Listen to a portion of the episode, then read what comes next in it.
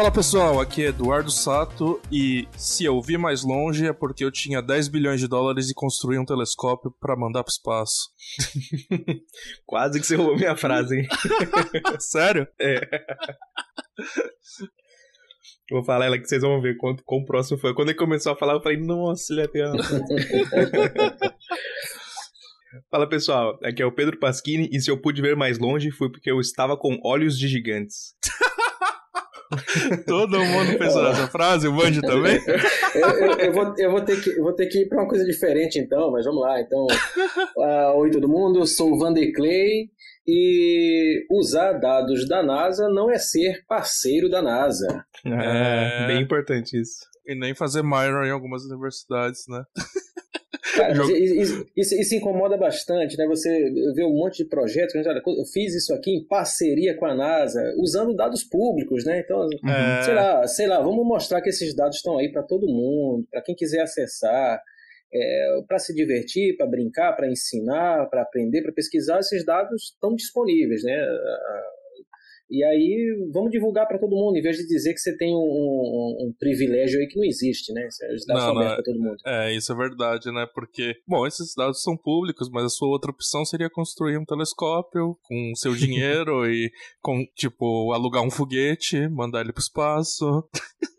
Acho é, que é melhor é... usar esses dados públicos, né? E uma é, outra coisa importante que... é que não é porque os dados que são, são da NASA que ah, o resultado tá correto, né? Porque a pessoa pode ter analisado errado, né? O, o, o, mas o, o bacana é, é, a gente mostrar isso, né? Que, olha, a, a, os resultados, não tô, vamos falar dos resultados, mas vamos falar do, do, dos dados mesmo. Então, se vem de, de, de, projetos aí com financiamento governamental, de grandes observatórios, assim, esses dados são públicos, esses dados não são proprietários, então depois do tempo aí que o, que o PI, que o pescador principal lá, é, é, tem lá de exclusividade aí para publicar o trabalho. Depois disso, isso aí está disponível não só para a comunidade científica, mas também para quem quer fazer ciência cidadã, né? Então, a, a, não, não, tem aí um, um a NASA revelou, não, isso aí está público. Você pode ir lá e pode ver esses dados aí. Então, a gente tem que parar de usar esse, esse carimbo de NASA para se validar, né? É isso. Mas Bom, para começar o episódio eu tenho que falar sobre o que é o episódio, porque a gente já tá aqui batendo papo e talvez a pessoa nos ouvindo esteja meio perdida. Então vamos deixar um pouquinho, mais, perdido mais um pouquinho, porque a, a, depois do que o Pedro falou, acho que a gente tem que, tem, tem que colocar outra, outra frase linda e inspiradora aqui, né? Uma frase motivacional, ah. quase um coach aqui a, espacial. É, isso, isso, isso, isso aí é importante hoje, né? Então, não existe limites aí para os seus sonhos quando você tem determinação e é herdeiro de uma mina de esmeraldas na África. Toda vez é. que vem alguém aqui do céu profundo tem um shade nesse cara. Incrível. É, herança ajuda, né? É isso. É, nada que perseverança e dinheiro do, da sua família não, não resolva. Gente, lembrando que a gente tem um catarse e não sei se vocês sabem, mas uh, lá tem, é bastante legal porque você pode ajudar a continuidade do nosso projeto, né? E, assim, parece que não, mas a gente gasta um dinheiro razoável para manter podcast. Qualquer iniciativa de divulgação gasta dinheiro. São poucas que conseguem se sustentar e acabam parando por falta de incentivo, né? Então, se você quiser ajudar a gente, se você gosta do nosso, do nosso trabalho, considere apoiar o nosso Catarse. Mas, gente, uh, o papo hoje, se não deu para perceber, provavelmente não, porque a gente tá falando abobrinha, mas o papo hoje é sobre telescópios espaciais. Então a gente vai falar um pouco sobre desde os telescópios antigos, lançados na década de 90, até o queridinho da atualidade, né, o James Webb, que foi lançado no final do ano passado e que promete entregar muitos dados para a gente analisar e descobrir muita coisa interessante para astronomia, para física, para o entendimento do universo em geral. E, bom, sempre que a gente não entende muito de um assunto, a gente chama alguém que entende mais do que a gente, né? Então, nós estamos aqui com o Vander Clay, que já falou um pouco aí. Uh, ele é graduando em Física pelo NIP, passou um tempo também na Federal de Santa Maria, é isso? Isso, na UFCM. Legal.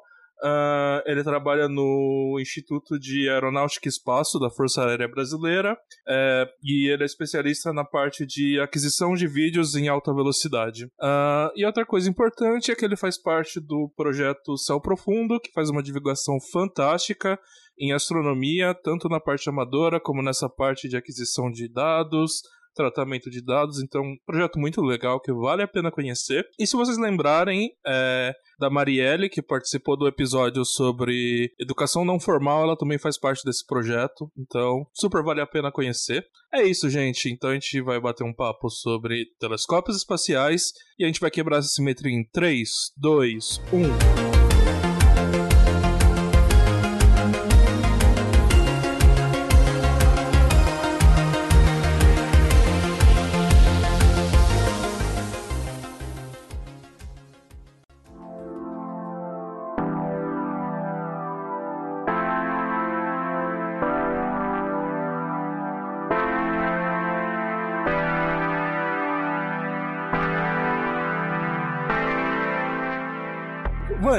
Fala um pouco mais de você. Sei lá que se eu deixei passar alguma coisa, você quer dar um recado aí? É, essencialmente é isso, né? Eu trabalho com, com vídeo de alta velocidade, né? Que é aquela super câmera lenta lá. Então tem, tem coisa lá que a gente trabalha com, sei lá, mais de 100 mil quadros por segundo, quando a gente precisa uh, resolver ali algum fenômeno ali, algum transiente ali. Que é, a, a chave é a seguinte, né? se é muito rápido para você ver e muito importante para não ver, aí você precisa chamar a gente, né? A gente faz esses registros aí ultra rápidos aí, que, que essencialmente são físicas, né? A gente, para que, que a gente faz isso aí? É, você quer ver é, comportamento aí de, de, de, cargas pirotécnicas, você quer ver lançamento de foguetes, quer ver ensaio de ruptura, por exemplo, de, uh, de envelope motor de foguete, né? Então tudo isso são coisas que, que, que acontecem em, em em fração, é uma fração muito pequena de segundos, mas você precisa tirar muita informação aí para você entender isso. Então, você disse mil quadros por segundo, é isso? Não, falei 100 mil. Ah, 100 mil? 100 mil. É, ah, mil é muito pouco. Rapaz! Ó, ó, vamos colocar essa perspectiva aqui pro pessoal que tá nos ouvindo. Uh, uma câmera de cinema geralmente pega 24 quadros por segundo, a câmera do seu celular normalmente pega 60, depende é, da os jogos, que você usa. Jogos de computador rodam com 60, 120 mais ou menos. 120 no máximo, né? Esses jogos de tiro, às vezes o pessoal usa 120, mas é isso. Cara, a gente fala de 100 mil quadros por segundo, se a gente for passar pro que o nosso olho consegue atingir, nossa, fica muito lento, né? É realmente uma super câmera, né? Ah, sim, mas é, é... E, não é sempre que a gente precisa atingir uma taxa de aquisição tão alta assim, né? Por exemplo, se você está lançando um foguete, apesar de ser rápido como um foguete, eu sei que, olha, entre um ponto e o outro, eu posso interpolar, eu sei que ele passou ali pelo meio, não tem nada muito diferente. Agora, por exemplo, a gente tem é, é, mecanismos de, de, de, terminação de voo, né, que eles literalmente eles destroem o foguete, eles abrem o envelope motor, né. Então sai um jato de plasma ali que a, a Mach 6, 7 ali, e eu tenho que que entender como é que isso funcionou, mas isso a gente está falando de um, de um, espaço ali de um metro, dois, né? Então, é, mesmo gravando ali a 100 mil, 120 mil quadros por segundo, a gente pega ali 10, 15 frames, né? O, o evento é realmente muito rápido. É, e aí, teste balístico, esse tipo de coisa, aí também a gente consegue resolver com muito menos ali, com, com com uh, 10, 15 mil quadros por segundo, a gente já consegue eh, ver um projétil ali penetrando é, numa blindagem, esse tipo Você pode me dar um exemplo de alguma coisa que realmente precisa desse tanto de quadros? O ah, limite sim, claro. máximo? A propagação de trinca, você pode precisar de, de, de coisa aí com, com, bem mais do que isso, né? Chegar ali talvez a 500 mil quadros por segundo, você vê uma, uma, uma trinca se propagando, né? É vidro é... quebrando, né? Que... É vidro, mas a gente, a gente pensa principalmente ali para vidro não é tão lento assim, não é tão rápido assim não. A gente está pensando mais é, é, em estrutura aeronáutica, é, mais em estrutura de, de aeroespacial, né? Agora no, no, no vidro no, a gente não precisa se preocupar muito com a geometria disso, né? Na, na, na numa peça metálica lá que funciona como uma, uma, uma peça estrutural no, veículo espacial, por exemplo, aí é importante a gente entender como é que essa trinca vai se propagar, como é que, isso aí, é, como é que essas tensões aí estão se espalhando. Então, essencialmente para isso, se a gente quer ver plasma se movendo, se a gente quer ver propagação de trinca, precisa ser muito rápido. Fora isso, ali com, com entre 10 e 20 mil quadros, aí está sobrando, lançamento de foguetes, se a gente faz com 2 mil quadros, tem que lembrar que se você quer gravar aí, por exemplo, o, o último motor foguete aí que a gente é, vai usar aqui no Brasil. A gente testou esse motor já, ele vai integrar o VS50 e o VLM, né, o veículo da gente que vai satelizar aí finalmente. é, ele estava queimando por 90 segundos. Então, se eu queimar por 90 segundos e precisar gravar tudo isso aí a, a, a 10 mil quadros por segundo, vai longe, né? Então, Acabou o HD, né? Pois é. Já então, disco. Não, a gente, a gente gastou 30 e poucos gigas lá para gravar no, no, numa velocidade mais baixa, né? Então, se fosse mais do que isso, a gente ia chegar em, em terabytes e não ia ter muito mais informação, né?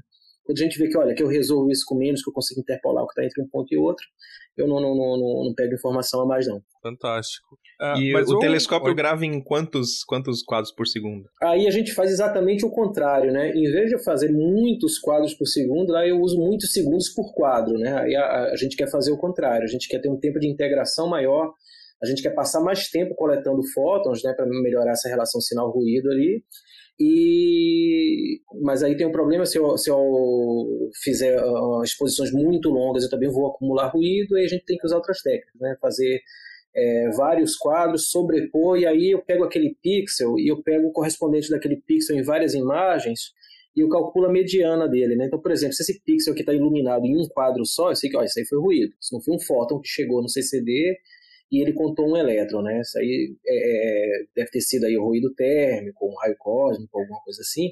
E aí, quando eu faço a mediana de vários quadros daquele mesmo campo, aí a gente consegue eliminar esse ruído, a gente melhora isso aí, mas é, é a ideia é o contrário, né? É ter muito tempo de integração, pegar fótons durante muito tempo e compor um quadro só. No caso, lá no, no, no meu laboratório, a gente precisa é, é fatiar esse tempo. Né? Não sei se eu estou me adiantando ao tema, mas é, como você coloca muitos quadros, muitos segundos por quadro, você tem que corrigir pela rotação da Terra, eu imagino. Isso, isso, isso é legal, né? Então, olha só, é, quando, quando a gente tem telescópios aqui na, na, na Terra, então o que, é que a gente faz, né? Então, para astronomia amadora também, a gente tem uma montagem que ela tem um eixo que é paralelo ao eixo da Terra, e eu coloco essa, essa estrutura, né, o telescópio que está montado em cima desse eixo, para girar na direção oposta a, ao do movimento da Terra. Né? Com isso, eu mantenho o, o telescópio né, apontado para o mesmo campo, né? ele, ele, vai continuar enquadrando o, o mesmo objeto.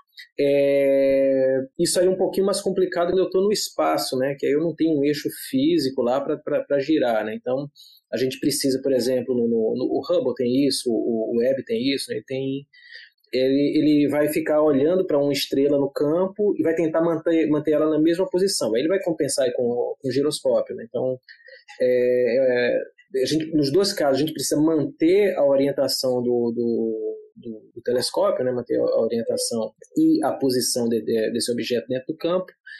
E aqui na Terra, você pode até improvisar isso. Você quer fazer imagens aí de, de longa exposição do céu, você pode montar um kitzinho com um Arduino, movendo uma, levantando ali uma plataforma, você coloca isso alinhado com o eixo da Terra, bota ele para girar na, na, posição oposta, ele vai estar sempre apontando para o mesmo ponto do céu, né? Lembrando que tem uma coisa curiosa aí, né? Que quando a gente fala na duração do dia, né? A gente vai chutar lá 24 horas, né? Esse 24 horas, então, tá ok, então vou fazer esse meu, meu meu mecanismo de relojoaria aí girar, dar uma volta a cada 24 horas, né? Primeiro que isso aí é um dia solar médio, né? Então nem o Sol completa uma volta exatamente em 24 horas, mas é, é, é, bem diferente se eu for se eu quiser manter uma estrela no campo, né? Porque o dia sideral, esse é constante, né? Dura 23 horas e 56 minutos. Então se você tiver essa curiosidade aí, marca a posição de uma estrela hoje, vê ela passando, por exemplo, ali, ó, eu tô nessa posição vendo a estrela passar em cima daquele poste lá. Amanhã, se você olhar a estrela na mesma posição, isso aí vai ter levado 23 horas e 56 minutos. Né? O dia sideral, o dia medido com relação às estrelas, é 23 horas e 56 minutos. Então, se você quiser fazer imagem de longa exposição de objeto sideral, você tem que usar é, é, é essa duração aí para rotação. Fica um pouco mais complicado se você for fazer da Lua, né? porque ela também tem uma velocidade diferente, e aí cometa, outros objetos assim, é, planetas, como também estão em movimento, não são objetos siderais, aí você também tem, tem, que, tem que corrigir esse movimento aí para cada um. É, é, um pouquinho mais complicado do que pareceria à primeira vista, né? não é só colocar o, o, o telescópio para girar ao contrário da Terra, não. Bacana. Mas, então vocês estão me falando que não é, não é igual ao do Lookup lá, que a mina tá no observatório, aí ela a tela já mostra o dado que ela tá pegando no momento, no dia da observação ali. Aí ela vai apertando e colocando o negócio em, em série temporal. Meu Deus, o meteoro vai bater na Terra. Não, seria muito bacana aquilo ali, mas a, no, no, no Dono Cap a gente, a gente deixa a, a, licença poética lá, né? O, o que realmente não deu para engolir muito foi, foi outro filme lá da Netflix, que era o, o Midnight Sky, né? Uh, esse eu não vi. Porque qual não, é o problema dele? Eu não, eu não, sei o que é que tem de, de, de, solução nele. Além do filme ser ruim, né? A, a, a, as, liber, as liberdades científicas que o, o Don Lucap tira, né? Ajudam a contar a história. Né? Uhum. Ele ia colocar ali uma semana pegando dados para reduzir isso depois. Né? Eu precisava resolver isso logo. Agora, Mas é o melhor que o computador montou a imagem para ela com com a legenda, com tudo. Eu falo, porra, eu queria escrever artigo assim, cara. Resolve tudo, cara, que ótimo aquilo lá. Mas no, no, no, Midnight Sky, cara, é pior. Por exemplo, ele chama o satélite de, de, de Júpiter de exoplaneta. E, cara, nada disso, aí, nada disso aí ajuda a contar a história. Isso aí foi só. Ah. É, é, é foi, foi só é, é, preguiça mesmo. Foi. Ou, não ou tinha dinheiro pra para pagar que, um consultor? É que dinheiro, se você der, der um, um, um sanduíche para um astrônomo amador ali, ele já resolveu isso para você. boa, boa. Mas, assim, a gente começou a falar e a gente tá falando de uns telescópios muito modernos, assim. Acho bom a gente voltar um pouco para trás, assim, até porque não é todo mundo que tá ouvindo a gente que é familiarizado com telescópios e como a gente usa eles. Uh, tem, claro que deve ter gente aqui que tem telescópios até em casa, de repente já usou dados de algum telescópio grande, como esses que a gente tinha comentado da NASA, né? Mas vamos voltar um pouco pro, pro começo, né? Uh, bom, telescópios vão surgir por um problema besta. Quer dizer, besta entre aspas. A gente quer enxergar longe. Enxergar longe é difícil. Assim, quão boa é a visão de vocês, assim, pra ver uma coisa muito longe? Eu sou míope, então tira, me tira da, da, da corrida. Vamos lá, eu, eu enxergo a, a 3 milhões de anos-luz. 13. 3, a olho 3, nu? 3, a, 3, 3. a olho nu, a olho nu. É, nunca fiz essa, esse cálculo aí. É, a, a, a 2.2 é fácil, esse 3 foi uma vez só. Tecnicamente dá para você ver é, qual que é a distância da, da, da galáxia de Andrômeda. Então, é, é isso aí que eu tava me referindo, né? Andrômeda ah. tá, tá um pouquinho mais de 2 milhões de anos-luz, né? Dependendo do paper que você pega, joga um pouquinho para mais, um pouquinho para menos. Não vamos brigar aí por, por 300 mil anos-luz para um lado para o outro, quem, não vamos fazer ser mesquinhos a esse ponto, né? mas, mas tem a, a, galáxia do Triângulo, que é ali do lado dela, que também está no limite, né, para a gente observar olho nu, mas você tem que estar tá num, num, lugar absolutamente escuro, né? E aí eu estava no, no, do sul do Pará, na Serra do Cachimbo, lá, trabalhando lá também, cidade mais próxima está a 80 quilômetros de distância, e eu simplesmente estava é, no meio da noite, né, não tinha ninguém do lado de fora, eu desliguei todos os disjuntores lá da, da, do alojamento lá da parte que a gente estava, esperei adaptar a visão e estava com o telescópio lá, né? E enquanto eu estava procurando a, a, a, galáxia do Triângulo lá, com olho nu eu percebi, a olho nu eu percebi um borrãozinho ali do lado do, de Andrômeda, eu, opa, Peraí, assim, será? ó, mas, mas, os ouvintes estão percebendo uma coisa, assim, a gente tá meio roubando, né? Porque eu falei quão longe você enxerga, mas não falei o tamanho do objeto, né? Então vocês estão pegando uns objetos astronomicamente grandes, né? E aí, bom, aí você enxerga alguns anos-luz, mas se eu pegar uma laranja, por exemplo, coloca ela a 100 metros de mim já é meio ruim. Coloca um não, quilômetro. E, e, aí, e aí você puxou as duas variáveis de uma vez, né? Que primeiro, não, não, não é só a distância, não é só o, o, o tamanho e não é só o, o, brilho dela. Você tem que combinar as três coisas. Então, a galáxia de Andrômeda, né? Ela é extensa o suficiente para a gente enxergar no céu. Ela tem área de, lá de, de, três, seis luas cheias, né? Três graus ali. Ela é brilhante o suficiente também, né? Para a gente enxergar isso. Então, nessa distância, a gente ainda consegue perceber. Agora, por exemplo, vai ter objeto no sistema solar que a gente não vê. Tem é, é, muitos deles, né? Então, a, a principal variável não é a distância, é, é, é, o brilho ali superficial que a gente percebe dele e qual é a extensão para ver se a gente consegue resolver ou não, né? E, e, aí, e aí você segue aí falando dos nossos amigos telescópios. Sim, então a gente percebe uma coisa, ó. Por que, que, é difícil enxergar longe? Bom, primeiro, como, como o Vande falou, tem a ver com brilho. Uh, quanto mais longe um objeto está da gente, menos luz que veio dele, seja por reflexão ou por emissão própria, chega no seu olho, porque ele vai emitir para todas as direções. E bom, se você está muito longe, todas as direções você vai pegar um espaço, uma fração minúscula disso, né? E outra coisa é quanto de, de área ele ocupa no seu campo de visão. Porque se for muito pequeno, seu cérebro vai ignorar e você não vai perceber. Não é, não é, não é só ignorar, né? O olho ele tem uma resolução mínima que ele consegue ver. Ah, claro. Ah, e, e aí a gente puxa outra coisa, né? Então, o telescópio não é só para a gente ver isso aí, né? Às vezes a gente o, a primeira ideia que a gente tem no telescópio, né, quando a gente quer comprar um telescópio para aumentar, né, para ver uh, isso aí maior.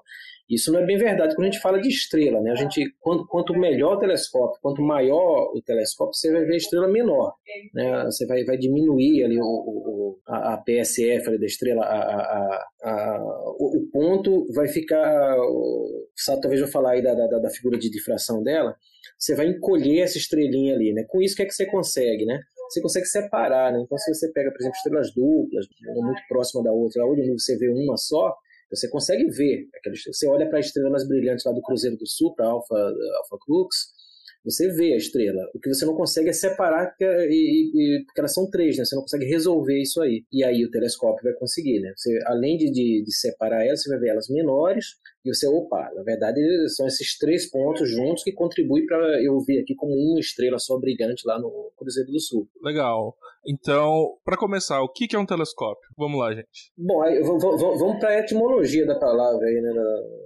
O tele realmente é, é, é de distância, né? então é, é um objeto para você enxergar longe, foi feito para isso, né? E, e aí, isso é uma coisa legal da astronomia. A gente vê uma coisa bacana lá do outro lado, a gente arrasta a brasa para a sardinha da gente, né? Apesar da gente falar ali do, do, do, Galileu como inventor do telescópio, ele, na verdade, só teve a ideia de olhar para cima com ele, né? A luneta, como a, gente conhece aí como o Galileu usou, foi inventado um ano antes, né? Hans Lepperstein, eu acho o nome dele, em 1608, só que isso aí era um, um essencialmente um instrumento de inteligência para a guerra, né? Ah, sim, é, é uma coisa legal, assim, Galileu olhou esse instrumento, falou, nossa, vou olhar para o céu. O que, que qualquer pessoa olharia e pensaria? Falou assim, vou olhar para a janela do vizinho, é fofoca. é o que ah, provavelmente ele fez isso antes e depois. essa parte ele não publicou. É, essa parte não é publicável. Mas assim, o que o Galileu fez existia, foi um, né? um rebranding do, do telescópio. Então. Nossa, isso foi muito empreendedorismo no século XXI, assim. Nossa, se você fosse herdeiro de uma, de uma mina de, de, de esmeraldas na África. É, mas basicamente assim, o instrumento existia, era usado para guerra e provavelmente para espionar seu vizinho. E tanto que eles chamavam isso de spying glass ou de como que a gente colocaria isso em português, talvez óculos de espionagem, alguma coisa assim, né? É, de, de, qualquer nome é melhor do que o que o Galileu usou, né? Que é Perspicillium lá é, é bom, bom, vamos começar que nenhum astrônomo é bom para dar nome para nada, né? E aparentemente começou isso cedo, né? Porque hoje a gente chama telescópio de Very Large Telescope, tipo, nossa. Extremely Large Telescope. Extremely Large Telescope. Até a gente chegar ao ponto de chamar um telescópio de 30 metros de 30 Meter Telescope. então, assim, gente... adjetivos. Né? A gente até faz umas coisas legais, assim, mas a partir da nome a gente podia deixar pra galera mais das humanas, assim, que tem uma, uma mente melhor para isso, né? Ah, mas, mas, eu, mas eu adoro os acrônimos, cara, são umas coisas divertidas. Manga, canga, sogra, isso, isso é tudo nome de, de survey, de, de levantamento aí de céu. É. Nos acrônimos o pessoal vai bem. Tinha um artigo de 1 de abril que o cara criou um programa que achava um acrônimo pro seu artigo. Assim, aí já criava automático para te poupar tempo, porque ele falava que essa é a parte que você mais perdia tempo ao escrever um paper. Custa-me crer que isso foi de 1 de abril, tá? Mas vamos lá, então, beleza. Agora a gente tem uma ideia aí do que é o nome e basicamente o que que é? É um instrumento que vai usar ótica para melhorar sua captação de luz e tentar ver de alguma forma fazer com que a gente enxergue mais longe, né? Então, por exemplo, ali, primeiras, as primeiras lunetas, lá, coisa de Galileu mesmo. Você tinha lá era uma lente. E o que, que essa lente vai fazer? Lembra lá das suas aulas de óptica? Você aprendeu óptica geométrica, talvez, no colégio, né? E não seja o Felipe Neto, né? Não fale que você aprende as coisas e nunca usa elas. Cara. Datou aí o episódio. Datei o episódio. Foi, a gente tá. Bom, mas vai ser gravado, vai ser lançado em breve, então ainda não vai ser tão datado. Mas assim, você aprendeu lá a óptica geométrica, né? E quando a gente tem lentes, uh, se as lentes forem côncavas ou convexas, você vai desviar os raios de luz e você pode concentrar eles ou espalhar mais eles. Nesse caso, a gente está usando uma lente é, convexa e você tá, o que, que você está fazendo? Você está pegando uma grande área ali de captação de luz e está concentrando essa luz. E aí, depois você usa um sistema óptico ali, provavelmente vai ter uma outra lente que vai te ajudar a enxergar, né? Então ele vai aumentar um pouquinho lá essa imagem para você e te dar mais luz desse objeto. Bom, isso é legal, né? Dá, dá pra esfiar o vizinho já, não dá? Agora, se, seu, se você quer espiar ET, aí você tem algumas preferências estranhas, vamos colocar assim, aí você precisa de algo mais potente, né? O que, que o que, que dá pra ver com uma, com uma dessas lunetas clássicas, assim? Então, vamos lá. A gente falou primeiro que a olho nu você consegue enxergar até galáxias, né? Você consegue ver Andrômeda. É, a galáxia do Triângulo aí é, é, realmente foi, foi condição extrema, só vi uma vez na vida. Você consegue ver as nuvens de Magalhães, você consegue ver bem, a gente consegue ver objetos extragalácticos a olho nu. Você consegue ver os planetas, é, é, o, a, com muito esforço você conseguiria perceber até Urano, que ele chega também no, no limite aí de, de, visibilidade a olho nu. Ele, ele, baixa ali de magnitude 6. Você tem que ter a cuidado visual aí a, e perfeita em, e tá em que lugar você tem que estar? Tá? Aqui ah, em São tem, Paulo não dá, tem, né? Tem que estar completamente afastado de, de, de poluição luminosa, né? Bom, então não Isso tinha uma, já... uma medida que estrela, sei lá, oito anos-luz, a gente não consegue mais ver, alguma coisa assim? Então, mas aí, aí não é verdade, porque, por exemplo, você consegue ver, resolver estrelas aí a, a na, na, na, nuvem de Magalhães, né? Na nuvem de Magalhães. Ah, sim, sim, sim, sim. Mas é que é uma coleção. E é, tudo bem. Uhum. O, o problema que, que, a, que a gente tem, e aí é bacana a gente falar que o telescópio não é só para mais luz. O que a gente quer com o telescópio também é resolver detalhes, a gente quer separar as coisas ali, né? Então, o primeira variável ali, né, a, a, o diâmetro, a abertura do telescópio, né? É, quando a gente fala aí de uma luneta, né, que, que, é, que só usa lentes, então isso aí vai ser o, o diâmetro da, da, da lente lá que tá, da objetiva, da que está lá na frente, né? Se a gente fala no telescópio refletor, a gente está falando do espelho que está lá atrás, que está esse balde que está coletando essa luz e, e, e lançando, convergindo isso aí para a gente observar lá no ocular. Então, primeiro eu quero coletar mais luz, sim, eu quero deixar os objetos mais luminosos, mas tem objetos que já são muito luminosos. Eu consigo ver Júpiter sem problema, olho nu. Todo mundo consegue. A gente consegue ver a Lua sem problema, olho nu. Então a questão aí não é só mais luz. Aí o que a gente quer é ter maior resolução. Isso aí, a, a, quantidade de luz que a gente pega varia com a área, né? então varia com o quadrado aí do, do, do diâmetro do raio. E agora a, a, resolução, essa aí varia linearmente, né? Então a, tem uma coisa que a gente chama de limite de Dawes, é, que aí varia com, com, com, o, o, com o diâmetro do, do, do, do primário, seja lá o espelho ou, ou, ou a lente, né? E o primeiro receptor de luz. É, e aí o que, é que você quer? Né? Você quer olhar, por exemplo, para um aglomerado de, de, de, estrelas, você quer ver que ali são, é, são muitas estrelas, não é uma nuvem. Você quer colocar para uma galáxia, você quer resolver as estrelinhas lá individuais dela. Então, além disso aí da gente querer mais luz, a gente quer também ser capaz de separar esses pontinhos. Então você consegue aumentar, é, é, pegar aquela lunetinha de brinquedo lá no, no shopping lá, que, que de 50 milímetros, o cara fala que aumenta mil vezes, aumenta você vai aumentar um, um, borrão mil vezes. Você aumenta quantas vezes você quiser, qualquer telescópio. É, é, aquelas câmeras antigas que tinham milhões de pixels, que dividem um quadrado preto em muitos quadrados pretos. Cara, interpo, interpolava ali, você tinha quantos pixels queria, né? Mas é bem e, e aí, cara, o que é que você tem, né? O, o, quando você aponta um, um, um, telescópio com um diâmetro maior. Né? Então, aquela, aquele mesmo borrão que você viu com aquele tamanho lá aparente na, naquela lunetinha de 50 milímetros lá, você vai ver do mesmo tamanho num telescópio com abertura maior, mas aí, opa, quando você aponta para Júpiter, você consegue ver as faces equatoriais, você consegue ver a, em detalhes ali. A, mancha vermelha é fácil de ver, mas você consegue ver outras manchas menores. Saturno você começa a ver é, linhas ali, é, consegue ver a divisão de, de Cassini né, na, na, nos anéis. Os anéis não são pontinhos, são partículas ali, são, você tem, tem gelo, principalmente de, gelo de água mesmo e você consegue ver que, opa, isso aqui não é homogêneo, né? Tem, tem falhas nele, e num telescópio com um diâmetro maior você consegue perceber essas estruturas. Apesar de no, o aumento ser o mesmo, do tamanho aparente ser o mesmo nos dois telescópios, com diâmetro maior, além de mais luz, né, você consegue é, resolver melhor o, o, os detalhes aí dessa imagem. Então, para que usar o telescópio, além de pegar mais luz, então a gente pode falar que é para isso, né, para a gente resolver melhor o, os detalhes da imagem. E, e essas lunetinhas, assim, em, em, resolução, que, que tipo de detalhes você consegue ver que você não conseguiria ver com o olho humano? Bom, aí, aí vamos lembrar, né? A, a, a pupila né, da, da, do olho da gente, ela vai aí a uns 7 milímetros aí de, de, quando ela está adaptada ali ao escuro. Quando a gente vai usar um, um telescópio de 50 milímetros, É, vamos lembrar, tem, tem é, binóculos né, com 50 milímetros para cima, então vale mais a pena você pegar, um, pegar binóculos e não essa lunetinha aí. Por que é melhor pegar binóculos? Que você vai ter um aumento menor, né, um aumento mais, mais, mais, mais, condizente, mais coerente aí com, com, essa, com essa abertura, vai ter um campo maior, vai aproveitar melhor essa luz. Mas se você for usar essa luneta, sim, você vai conseguir ver satélites de Júpiter, né, os quatro satélites principais, você vai conseguir ver a mancha vermelha, você consegue ver também, você consegue ver os anéis de Saturno, mas não detalhes nele.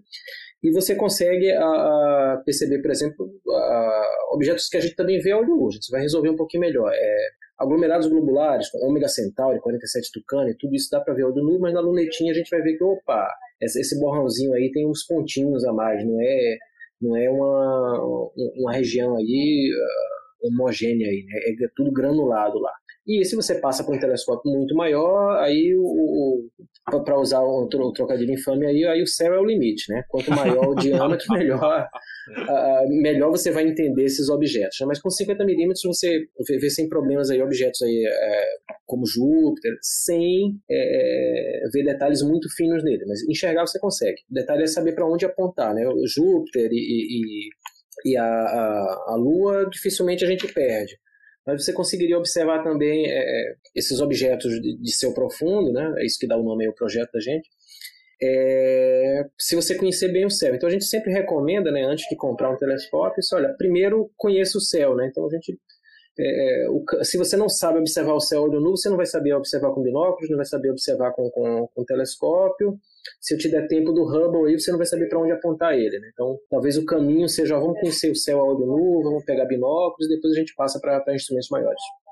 Ainda pensando nisso que o Sato falou sobre diferentes tipos de telescópio tamanho e resolução, ainda tem um outro fator que os telescópios modernos têm, que eu acho que é mais fantástico ainda, que é a gente conseguir ver coisas em frequências de onda que a gente não tem acesso ao nosso olho, né? Então, o nosso olho está preso numa faixa de, de luz ali, que é a luz visível, que é muito pequenininha, e os telescópios podem ver em, depende de como você projetar ele, em várias faixas de luz, né? Então, desde rádio... É é, aí, aí a gente cai no, no, no tema central aqui da, da do, do, episódio aqui de hoje, que é telescópios espaciais, né?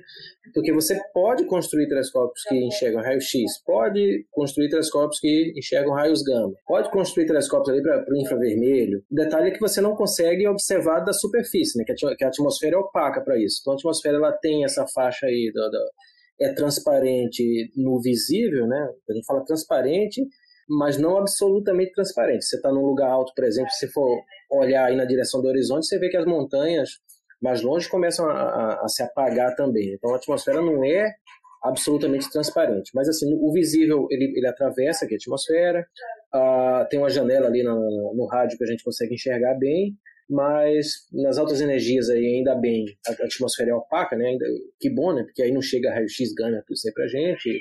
No ultravioleta a gente também é, é, se, se, a gente conseguir manter a camada de ozônio do jeito que está, a gente não vai precisar. Vou entregar a idade agora no, no, no Robocop original lá do Verhoeven, o pessoal usava lá um, um protetor fator mil, lá tinha um comercial lá, né? Então, é, então a gente não vai precisar disso a gente conseguir manter a, a camada de ozônio do jeito que está. Mas o, o que, é que a camada de ozônio faz? Ela bloqueia ultravioleta. Então a astronomia do ultravioleta você também não faz no solo. Então, você, isso aí você precisa de telescópios espaciais, né? Então, você não tem alternativa. Eu quero observar aí uh, raio gama. Só vai ter que jogar esse telescópio para o alto e manter ele lá. É, eu acho que um detalhe que é interessante colocar aqui, assim, a gente tem a atmosfera, a atmosfera dá um trabalho do cão pra gente fazer astronomia, uh, mas tem alguns telescópios que se dão muito bem aqui na Terra, né? Então a gente tem muitos telescópios, por exemplo, em rádio, que não tem tanta essa interferência, às vezes é, observatórios de micro-ondas, né? Então depende muito do que você quer observar, né? Em, em, em, em rádio você tem uma janela enorme aqui, de, de 21 centímetros ali, por exemplo, você enxerga tudo aqui, tem uma janela grande em rádio, né? O maior problema é na, nas altas energias mesmo ali no infravermelho, que o, principalmente o vapor d'água ali absorve quase tudo, né? Isso. E, e uma vantagem que a gente tem aqui na Terra, é comparado com telescópios espaciais, é a gente pode ter um instrumento tão grande quanto o nosso dinheiro conseguir pagar, né? Então, assim, compara o que, que você consegue mandar num foguete e o que, que você consegue construir, sei lá, num laboratório, né? Uh, por exemplo, é, muitos telescópios aqui na, na Terra tem um, é, um negócio que eles chamam de óptica adaptativa, né? Então, eles veem como que a atmosfera está se modificando ali e, e distorcendo a imagem, captam isso Aí eles têm uns atuadores atrás do espelho desse telescópio que vão deformar o espelho para corrigir o, a, o efeito da atmosfera. A gente tem duas coisas aí, né? Então, é, é, é, é uma pergunta que a gente vê sempre quando está fazendo uh, observação astronômica, né? Pergunta, ah, por que, que a estrela pisca, né? Se olha, tem estrelas realmente que, que variam, né? Mas não nessa, nessa do jeito que a gente está enxergando aqui a olho nu. Isso que a gente está vendo ali é uma cintilação, né? Isso é causado pela atmosfera que está refratando, está jogando raio para um lado para o outro ali. E o que, que isso causa numa imagem astronômica? Né? Então a estrela deveria ser um pontinho, como ela joga raio para um lado para o outro ali, fica um borrãozinho maior. Então a estrela fica maior, você perde resolução. E aí tem duas coisas que a gente faz. Né? A gente tem atuadores no espelho principal que deformam o espelho principal à medida que o telescópio se move para manter a. Aí a gente está falando de, de, de, espelhos aí de, de 6 metros, de 8 metros, é, de 4 metros, a gente vai. É, acho que espelho monolítico mesmo, acho que o maior que a gente tem é isso aí. A partir disso aí a gente tem é, conjunto de vários espelhos. É, então a gente deforma ele, mas para a, a gente resolver esse problema da atmosfera, é, a gente coloca um espelho secundário ali que ele é móvel, né? Então ele corrige a trajetória desse raio e ele mantém essa, essa, essa frente de onda aí toda sincronizada, né? Agora, para isso, o que, é que você tem que fazer? Eu tenho que ter uma referência, né? Então, se a gente vê a, a, a lá no Chile, por exemplo, o VLT, olha o nome aí, ó, Very Large Telescope, que criativo. que são, são telescópios de 8 metros, o que, é que ele faz? Ele dispara um laser de sódio, e a gente tem uma camada de sódio ali na, na atmosfera, ele, esse laser excita essa camada, ele gera uma estrela artificial. E aí o, o telescópio fica monitorando essa estrela. Então, se essa estrela se modifica, ele modifica a posição da, do espelho secundário ali para manter ela uh, uh, do mesmo jeito ali, né? Ele restaurar essa estrela. Então, se ele restaurou essa, restaurou o resto do céu também, né? Então, isso aí é, centenas de correções ali por, por segundo, né? E aí a gente consegue eliminar o efeito é, dessa turbulência atmosfera, né? Esse efeito dessas camadas de diferentes densidades que é, a gente chama de sim, né? Que borram as estrelas. O que a gente não vai conseguir resolver aí é o problema de absorção, né? Porque, olha, quero observar no infravermelho, aí você é muito limitado. Tem uma janelinha só ali que o vapor d'água não vai observar. Não tem como, tem que jogar realmente, tem que ser realmente telescópio espacial. É, Agora, ali a, vai, não vai chegar, né? Não chega, não chega. Não é questão de correção, é questão de absorção mesmo. A atmosfera é opaca. Mas aí vem aquilo que você falou, né? Que é, tem outra vantagem muito grande de eu ter telescópios aqui no solo, né? É, olha, olha quanto custou o, o, o James Webb, quanto tempo a gente levou para ter certeza que, olha, pode enviar, que ele vai funcionar. Então a gente ficou décadas aqui esperando por tudo isso aí e ainda assim é, é, é, prendendo a respiração até o último minuto. Você tem ali é, é, centenas de atuadores ali que poderiam falhar, é, e sem chance de você ir lá e consertar ele. A gente não mandou o, o telescópio ali para a esquina, não dá para chamar um técnico, nada. Você está mandando ele simplesmente para o ponto lagrangiano L2, está um milhão e meio de quilômetros daqui. Se deu errado, tchau. Não, não, não, não tem bilionário no planeta que vai lá consertar ele. Imagina se você manda um telescópio espacial e ele tá com um problema na lente e fica meio míope. Ia ser um problema novo, se né? acontecesse isso, né? Se acontecesse de novo, né? E aí, vamos contar a história? Conta essa história aí. Pode contar. Então, o, o, a, gente, a gente falou brevemente aqui de, de, desses telescópios que usam lentes, né? Que são telescópios refratores, né? Eles são muito bons, o, o apesar de lentes poderem produzir alguns tipos de aberração aqui, aberração cromática, né? Porque cada, cada comprimento de onda ali ele vai sofrer um desvio diferente. Mas você tem hoje aí é, conjuntos óticos aqui com vários elementos, com vidros especiais que eles minimizam esse efeito. Você consegue ter uma imagem aí com, com excelente qualidade, reduzindo aí essa, essas aberrações. Então você não consegue fazer essa, essas lentes aí de tamanho indefinido, né? Sair aumentando, aumentando, aumentando, porque primeiro o vidro vai ficar muito grosso. Então, olha, eu vou perder luz na hora de atravessar. Isso também não é absolutamente transparente, né?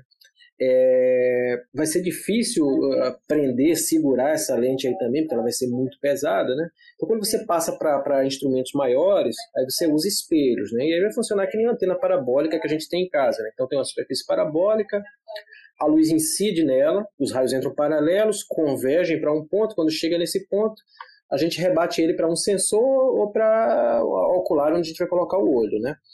É, então o Hubble ele tem essa construção aí, ele tem um espelho côncavo que recebe a luz dos objetos lá distante, converge essa luz aí para um, um, segundo espelho que manda de volta e aí você redireciona ela para os instrumentos, né? O problema é que a geometria desse espelho lá inicialmente ali, ela ela estava falha, né? Ele tinha uma aberração esférica ali. Aí quando você manda um telescópio lá, 500 km de altura ali, e a primeira luz dele, você vê aquele borrão. Não foi uma coisa muito divertida na época, né? Imagina o responsável por isso aí. Foi, foi Nossa, o primeiro cara. telescópio espacial ou já tinham outros? Não, você teve telescópios antes ali. O grande telescópio, né? O Hubble faz, inaugura a época do, do, dos grandes telescópios ali, né? Que aí ele, o, o Spitzer, toda essa geração, aí pegando todos os compreendentes, né? No, no Compton, Gama, Gama Compton pegando é, raio-x, gama, infravermelho e visível, né? Aí você, você fechou o pacote lá. E aí, o telescópio do, do Hubble, né, com dois metros e meio, né, de, de, de, de espelho principal, e aí ele precisou ser corrigido logo depois. Então foi instalada uma lente corretora nele, né, pra, porque ele era míope, essencialmente era isso, né, era miopia. E aí, além disso, ele passou por outras, por outras missões de manutenção, mas aí não para corrigir problemas dele, né? mas para é, para modernizar ele. Né? A gente tem o, o, o Hubble hoje, a última missão de modernização foi em 2009. Inclusive, tem, tem coisa que foi desenvolvida para o web que, que integra ele, né? É, que na, na, missão de serviço número 4, né, Service Mission 4, lá em, em 2009, fez essa, é, a, a última modernização dele. Então, o Hubble a gente está tá, tá, tá recalchutado lá, a gente pode considerar que é um telescópio de 2009, né? Então não precisa jogar ele lá na, na conta lá de 1990. Então não deve ser por, por pane eletrônica, assim que a gente perca ele, né? Apesar que, que a gente já teve problemas de computador e tal, então o mais provável é que, é, é, que seja falha de giroscópios aí um pouquinho mais para frente que, que condene ele, né? Como chamava aquele, aquele da JAXA lá que se perdeu logo depois do lançamento? É Hitomi, alguma coisa assim? Então, é, é, e, e, não é, não é o, o, não é o único problema assim que a gente consegue prever, né? A, a, é que, é que, é que já aconteceu ali no, no, no Hubble também. A gente já perdeu, por exemplo, refrigeração de, de, é, de instrumento que trabalha no infravermelho, né? É, então ele não está 100% ali operacional, mas os instrumentos de imagem tem, e, e, ele está com, com o espectro ainda funcionando e tem uma parte de uma câmera só da ACS lá, um canal dela que não funciona, mas para condenar ele uh, daqui para frente, possivelmente vai ser falha de, de giroscópios mesmo nele. Que a última modernização foi em 2009, e aí, como é, como é mecânico, aí isso, isso não vai funcionar também indefinidamente, né? Então, é, ah, mas durou bastante, Durou um, um bom. Pô, 30 anos. Vai, vai, vai, completar 32 anos agora em abril, né? é. Olha, quase a minha idade. É tempo, né? É, aliás, é, enquanto você estava falando, assim, você falou algumas coisas, por exemplo, aberração cromática e limite de, de resolução e tal. Acho que é interessante de falar um pouco disso, né? Que, é, que são as dificuldades de construir uh, um telescópio, porque quando você vê aquele esqueminha que tem no livro de física do ensino médio, né? Parece que é um tubo com duas. com um espelho e um, sei lá, uma lente ali, nossa, e é assim que funciona um telescópio? Mas, porra, calma, vamos lá. Se fosse fácil assim, a gente só construía cada vez maior e acabou, né? Então, uma coisa importante que o Vand falou é a aberração cromática. Bom, como a gente está usando o sistema de lentes, lembra, lembra a capa do Pink Floyd lá? É, é o Dark Side of the Moon? É Dark Side of the Moon. Então, é, lá tem um prisma, né? Que basicamente tá te mostrando ali a imagem. Que quando um, um feixe de luz branca passa por um prisma, ele abre. E ele abre por quê? Porque branco não é uma cor, né? Não é. Ele, ali é composição, né? Você tem vários comprimentos de onda ali. E cada comprimento de onda vai ter um. É, vai passar por esse prisma de uma forma ligeiramente diferente. Isso vai acarretar em um ângulo diferente ali e você vê essa abertura desse arco-íris uh, isso acontece em lente também, né? E aí, se você vê um, um, um, telescópio não muito bom, eles, eles têm esses problemas de aberração cromática, né? Que você vai ver como se fosse mais de uma imagem, né? É, a gente, a gente tá falando aí, então, de telescópios muito pequenos, de telescópios é, é, recreativos, né? Pra, pra gente brincar. É, mas aí, aí, de novo, tem que, tem, que, tem que coçar o bolso, de preferência ser herdeiro de alguma mina de, de, de esmeralda na. É, porque o que, é que, o que, é que acontece, né? Então, o, o, os telescópios aí de refratores, né, para observadores aí mais sérios, aí ele não usa uma lente, né? ele tem um conjunto de lentes, um dubleto, um tripleto ali, que reduzem esse efeito, né? E aí o grande problema, de, em seguida, aí vem na, na, ocular, né, que é o elemento ali que você usa, usa também telescópios refletores. Apesar do telescópio refletor ter o primário sendo espelho, na hora de observar você precisa de lentes, né?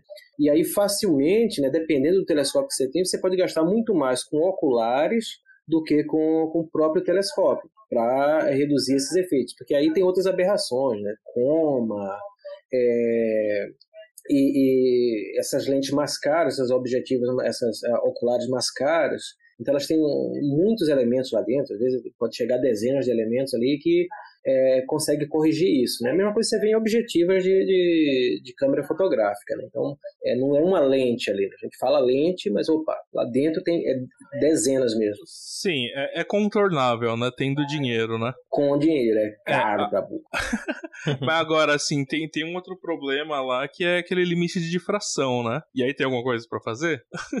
o limite de difração que você tem para fazer é aumentar o diâmetro, né? Você, você, você aumenta, você vai aumentar o diâmetro, você é, você vai diminuir né, aquele limite lá de, de, de aéreo lá, o, o, limite de Dawes, né, que, que, a gente tem, tem uma equaçãozinha fácil lá para você calcular o, o poder de, de, de separação de um telescópio.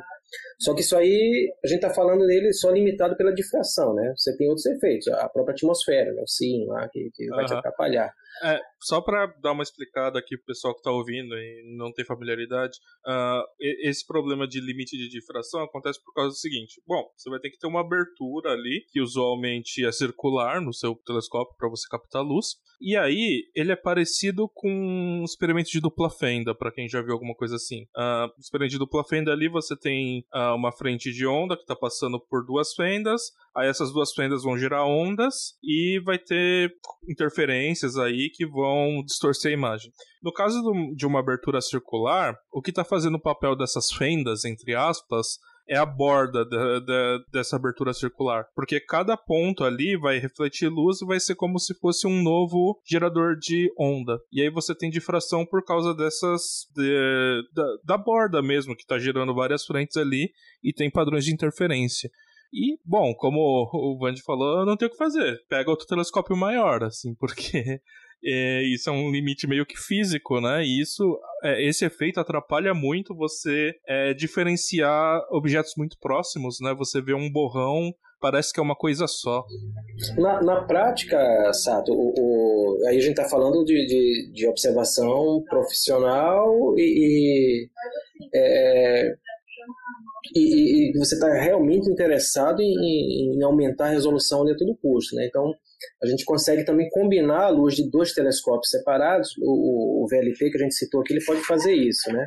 É, você, e aí o que, que você faz? Né? A resolução aí, combinando a luz dos dois, né? sincronizando ali a frente de onda que chega nos dois, a gente, por interferometria ali, você consegue uma imagem que é equivalente, por exemplo, se o telescópio tiver 100 metros de distância um do outro, você tem uma imagem que vai com poder de separação ali igual de um telescópio que tiver 100 metros de diâmetro. Ele não vai captar tanta luz quanto um telescópio com abertura de 100 metros, não é essa a ideia.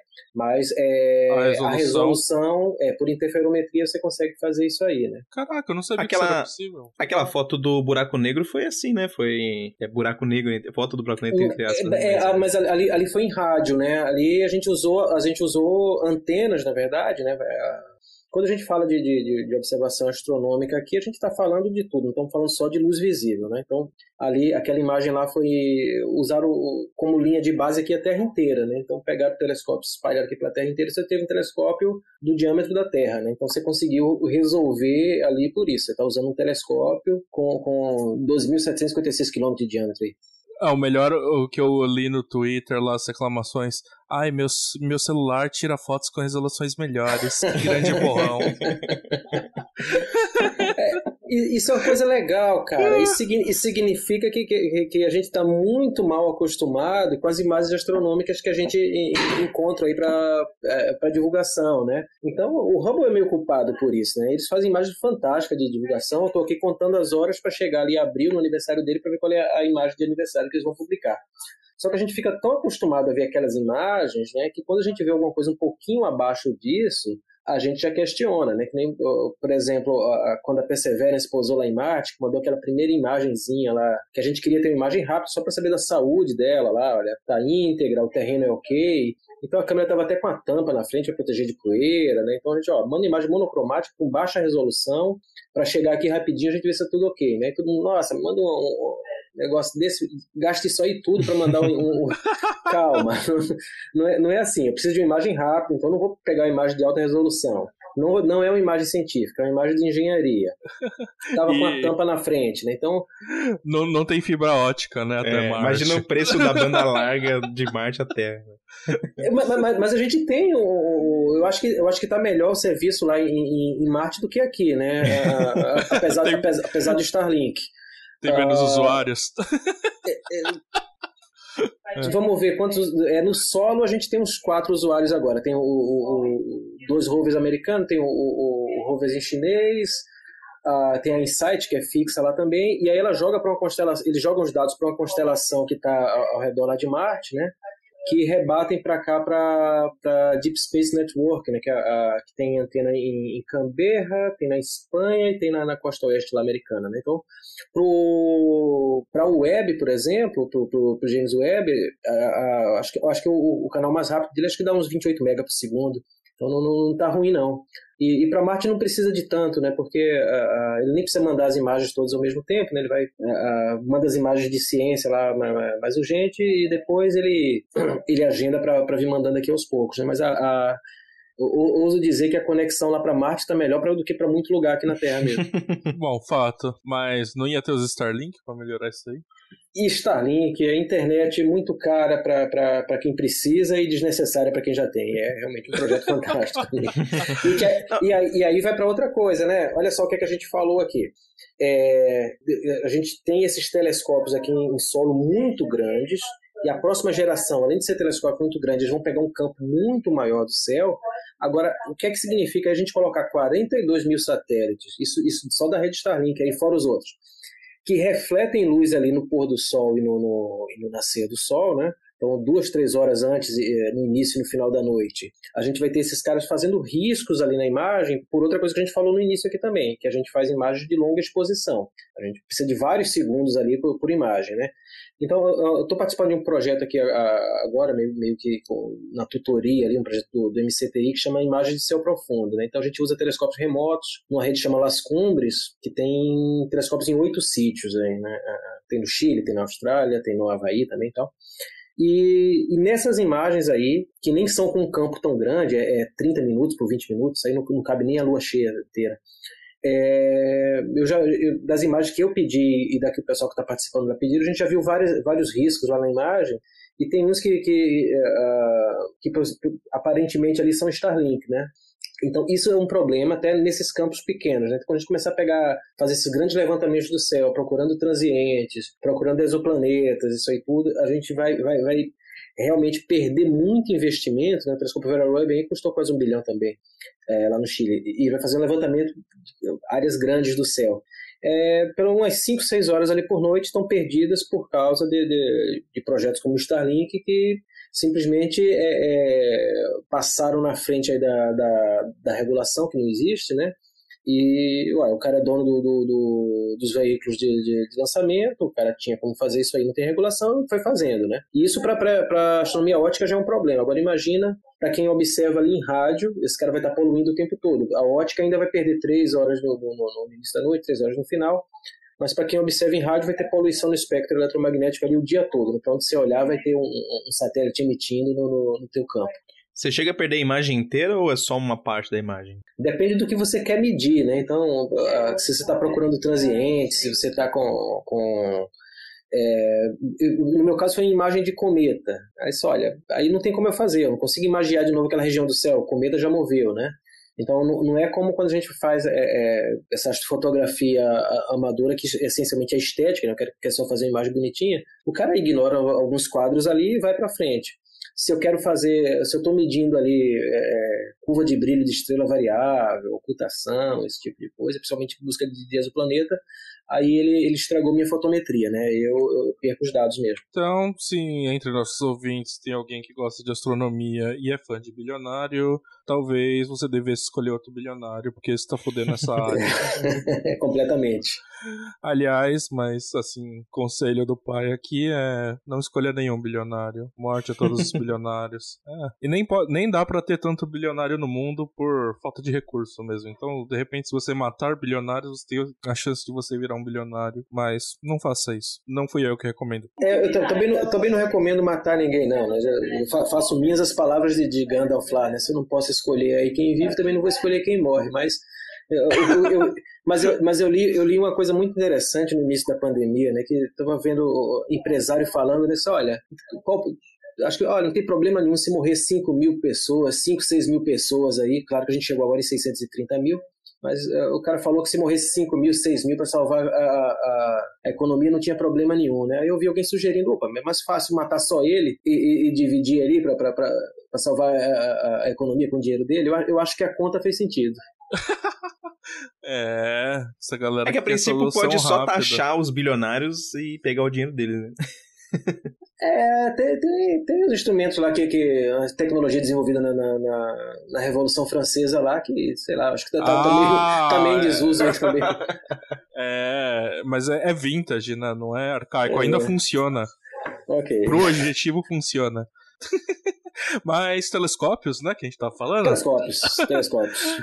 E aí, Vandy, jogar pro, pro espaço suficiente? Acabou? Fechou todos os problemas da vida? Não dá, né? Por, por, por, isso que a gente falou ali também, olha lá, no caso do Hubble, né, a gente tinha ainda a, a, a frota de ônibus espaciais funcionando, então a gente foi lá e reparou eles, mas é, o custo é elevadíssimo, né, para você fazer isso aí. Atualizações são complicadíssimas. Se está aqui no solo, se você quer trocar instrumento, você vai lá e troca. Né? É, upgrade é, não, não existe, fala, né?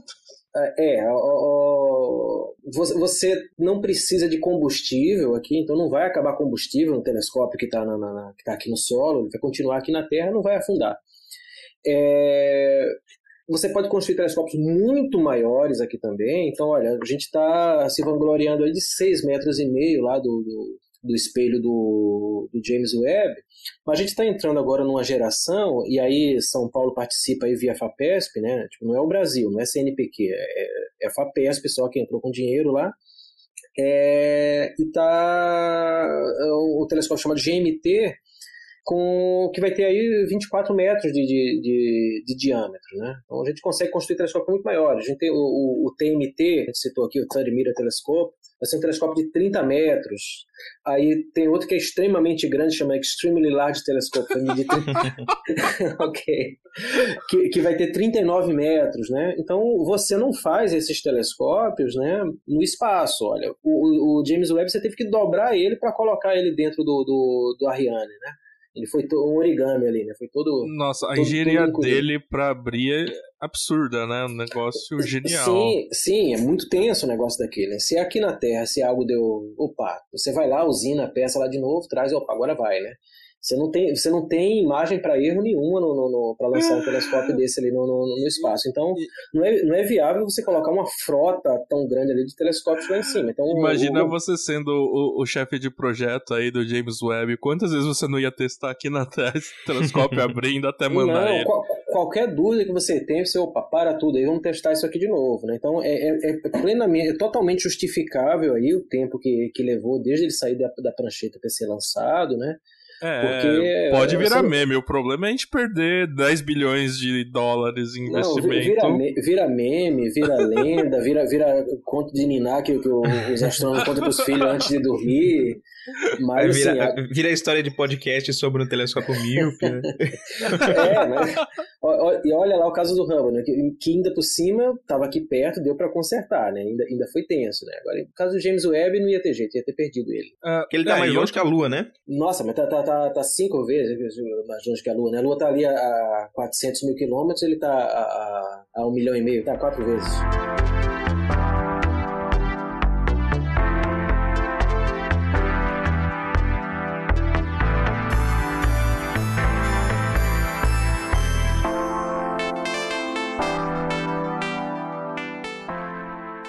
Assim, e a, você tem todo esse problema, você tem que gastar uma, um puta dinheiro com desenvolvimento de tecnologia, com é, assegurar a qualidade dos negócios, né? Porque não volta e você tem que projetar o um negócio para funcionar muito tempo, né? Você não quer jogar o telescópio lá e falar, ah, ele vai funcionar cinco anos, né? Tipo.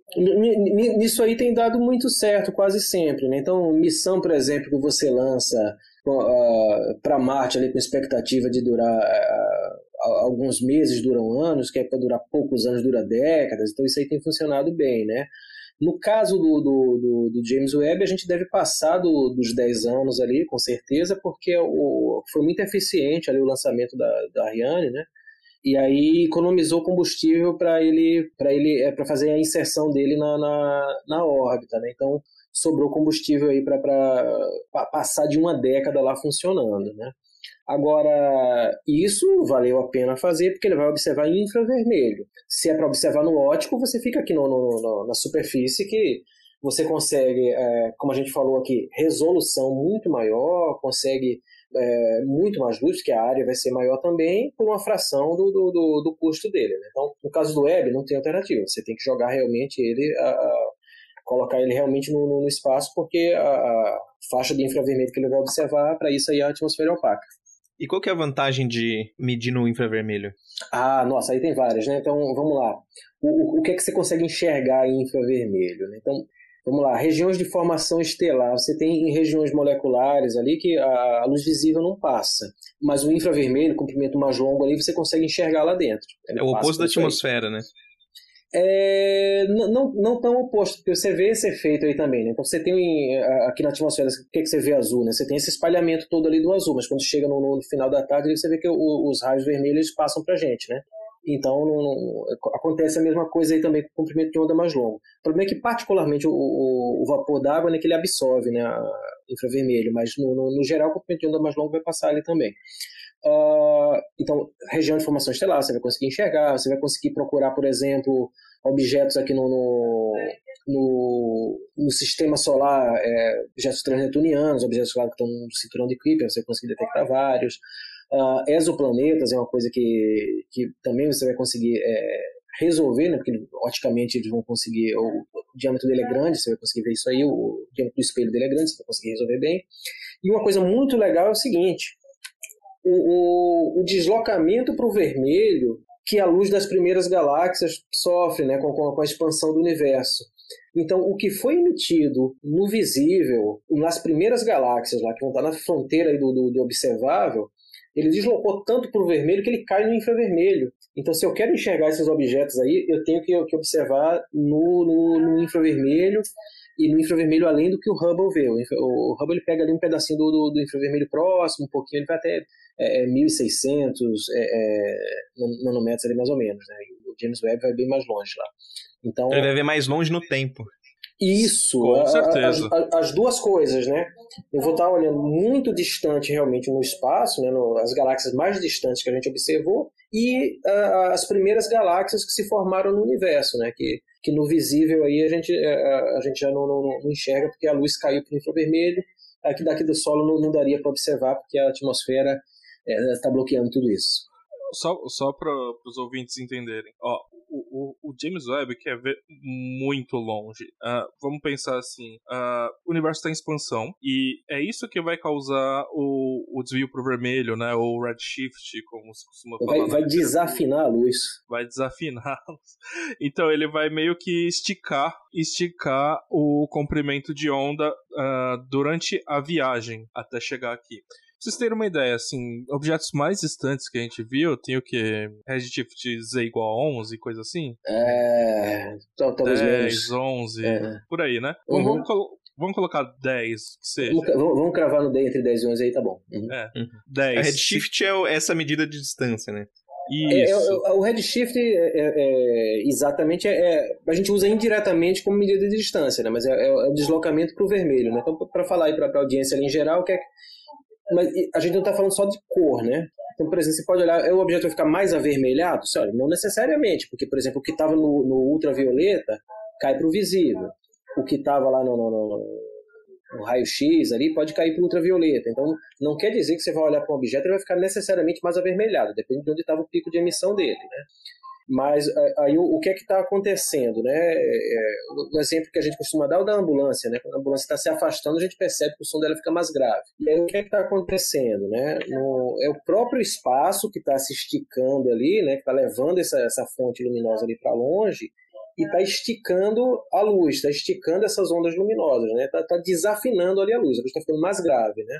Está jogando ela lá pro, pro, pro vermelho. Como quanto mais distante mais deslocada para o vermelho essa luz está, aí então a gente consegue usar isso aí como uma, uma, uma medida indireta de distância. Né? Em vez de a gente falar aí em, parsec, em ano-luz, você pode falar em Z, né, que é o, o que é o, o deslocamento para o vermelho. Né? E já que a gente falou aqui que o objeto não fica necessariamente vermelho, como é que você sabe que deslocou para o vermelho? Como é que você sabe qual era a cor original? Né? Aí você olhando ali a, as linhas lá de, de, de, emissão ou de absorção que esses objetos têm né, na, na, no espectro lá deles, você olha uma linha lá do, do sei lá, hidrogênio alfa lá, que é 656 nanômetros, olha, Aqui na Terra, se eu, uma lâmpada ali com hidrogênio, eu enxergo essa linha aqui, olha, em cima de 656 nanômetros. Tem as outras linhas lá, mas estou de olho nessa. Então, se esse objeto lá estiver se afastando, aí essas linhas vão se deslocar, né? A gente não vê, não estamos falando da cor do objeto necessariamente. Vamos procurar essas linhas, que a gente sabe muito bem onde elas deviam estar, se deslocaram para o vermelho, estão se afastando, se deslocaram para o azul, estão se aproximando, então o marcador disso aí são, são essas linhas. É isso que a gente observa aí no, no, no, no espectro desses objetos distantes. Né? O espectro deles está deslocado para o vermelho. É como se fosse um código de barra que define que tipo de elemento está no lugar. E aí o que acontece Perfeito. é que o, o, as linhas do código de barra se deslocam um pouquinho para um lado ou para o outro, dependendo de, da velocidade que o objeto está, ou do, do redshift. Da, isso, isso, isso, é legal porque a gente, a gente usa isso aí também, né? Uh, foi por esse método que a gente descobriu o, começou a descobrir muitos exoplanetas ali no, no, na metade da década de 90, né? Então, você via as linhas ali de uma estrela, né? Vai para frente, vai para trás, vai para frente, vai para trás. E como o único objeto que a gente conhece aqui no universo que ele muda de trajetória, ultimamente parou um pouco, mas que, que mudava de trajetória sem interagir com ninguém era o Neymar, a gente, a, a gente olhava lá para aquelas linhas, olha, se a estrela está indo para frente para trás, ó, é porque eu estou vendo só uma componente do movimento, mas ela deve estar tá girando aqui em torno de alguém, né? E aí. É, ou só tem o Neymar ali, né? o, o Neymar. E aí a gente, opa, então tem um, um, tem um planeta ali, outro corpo que eu não estou conseguindo enxergar diretamente, mas que eu, que eu vejo ele sacudindo a estrela para um lado e, e, e para o outro, né?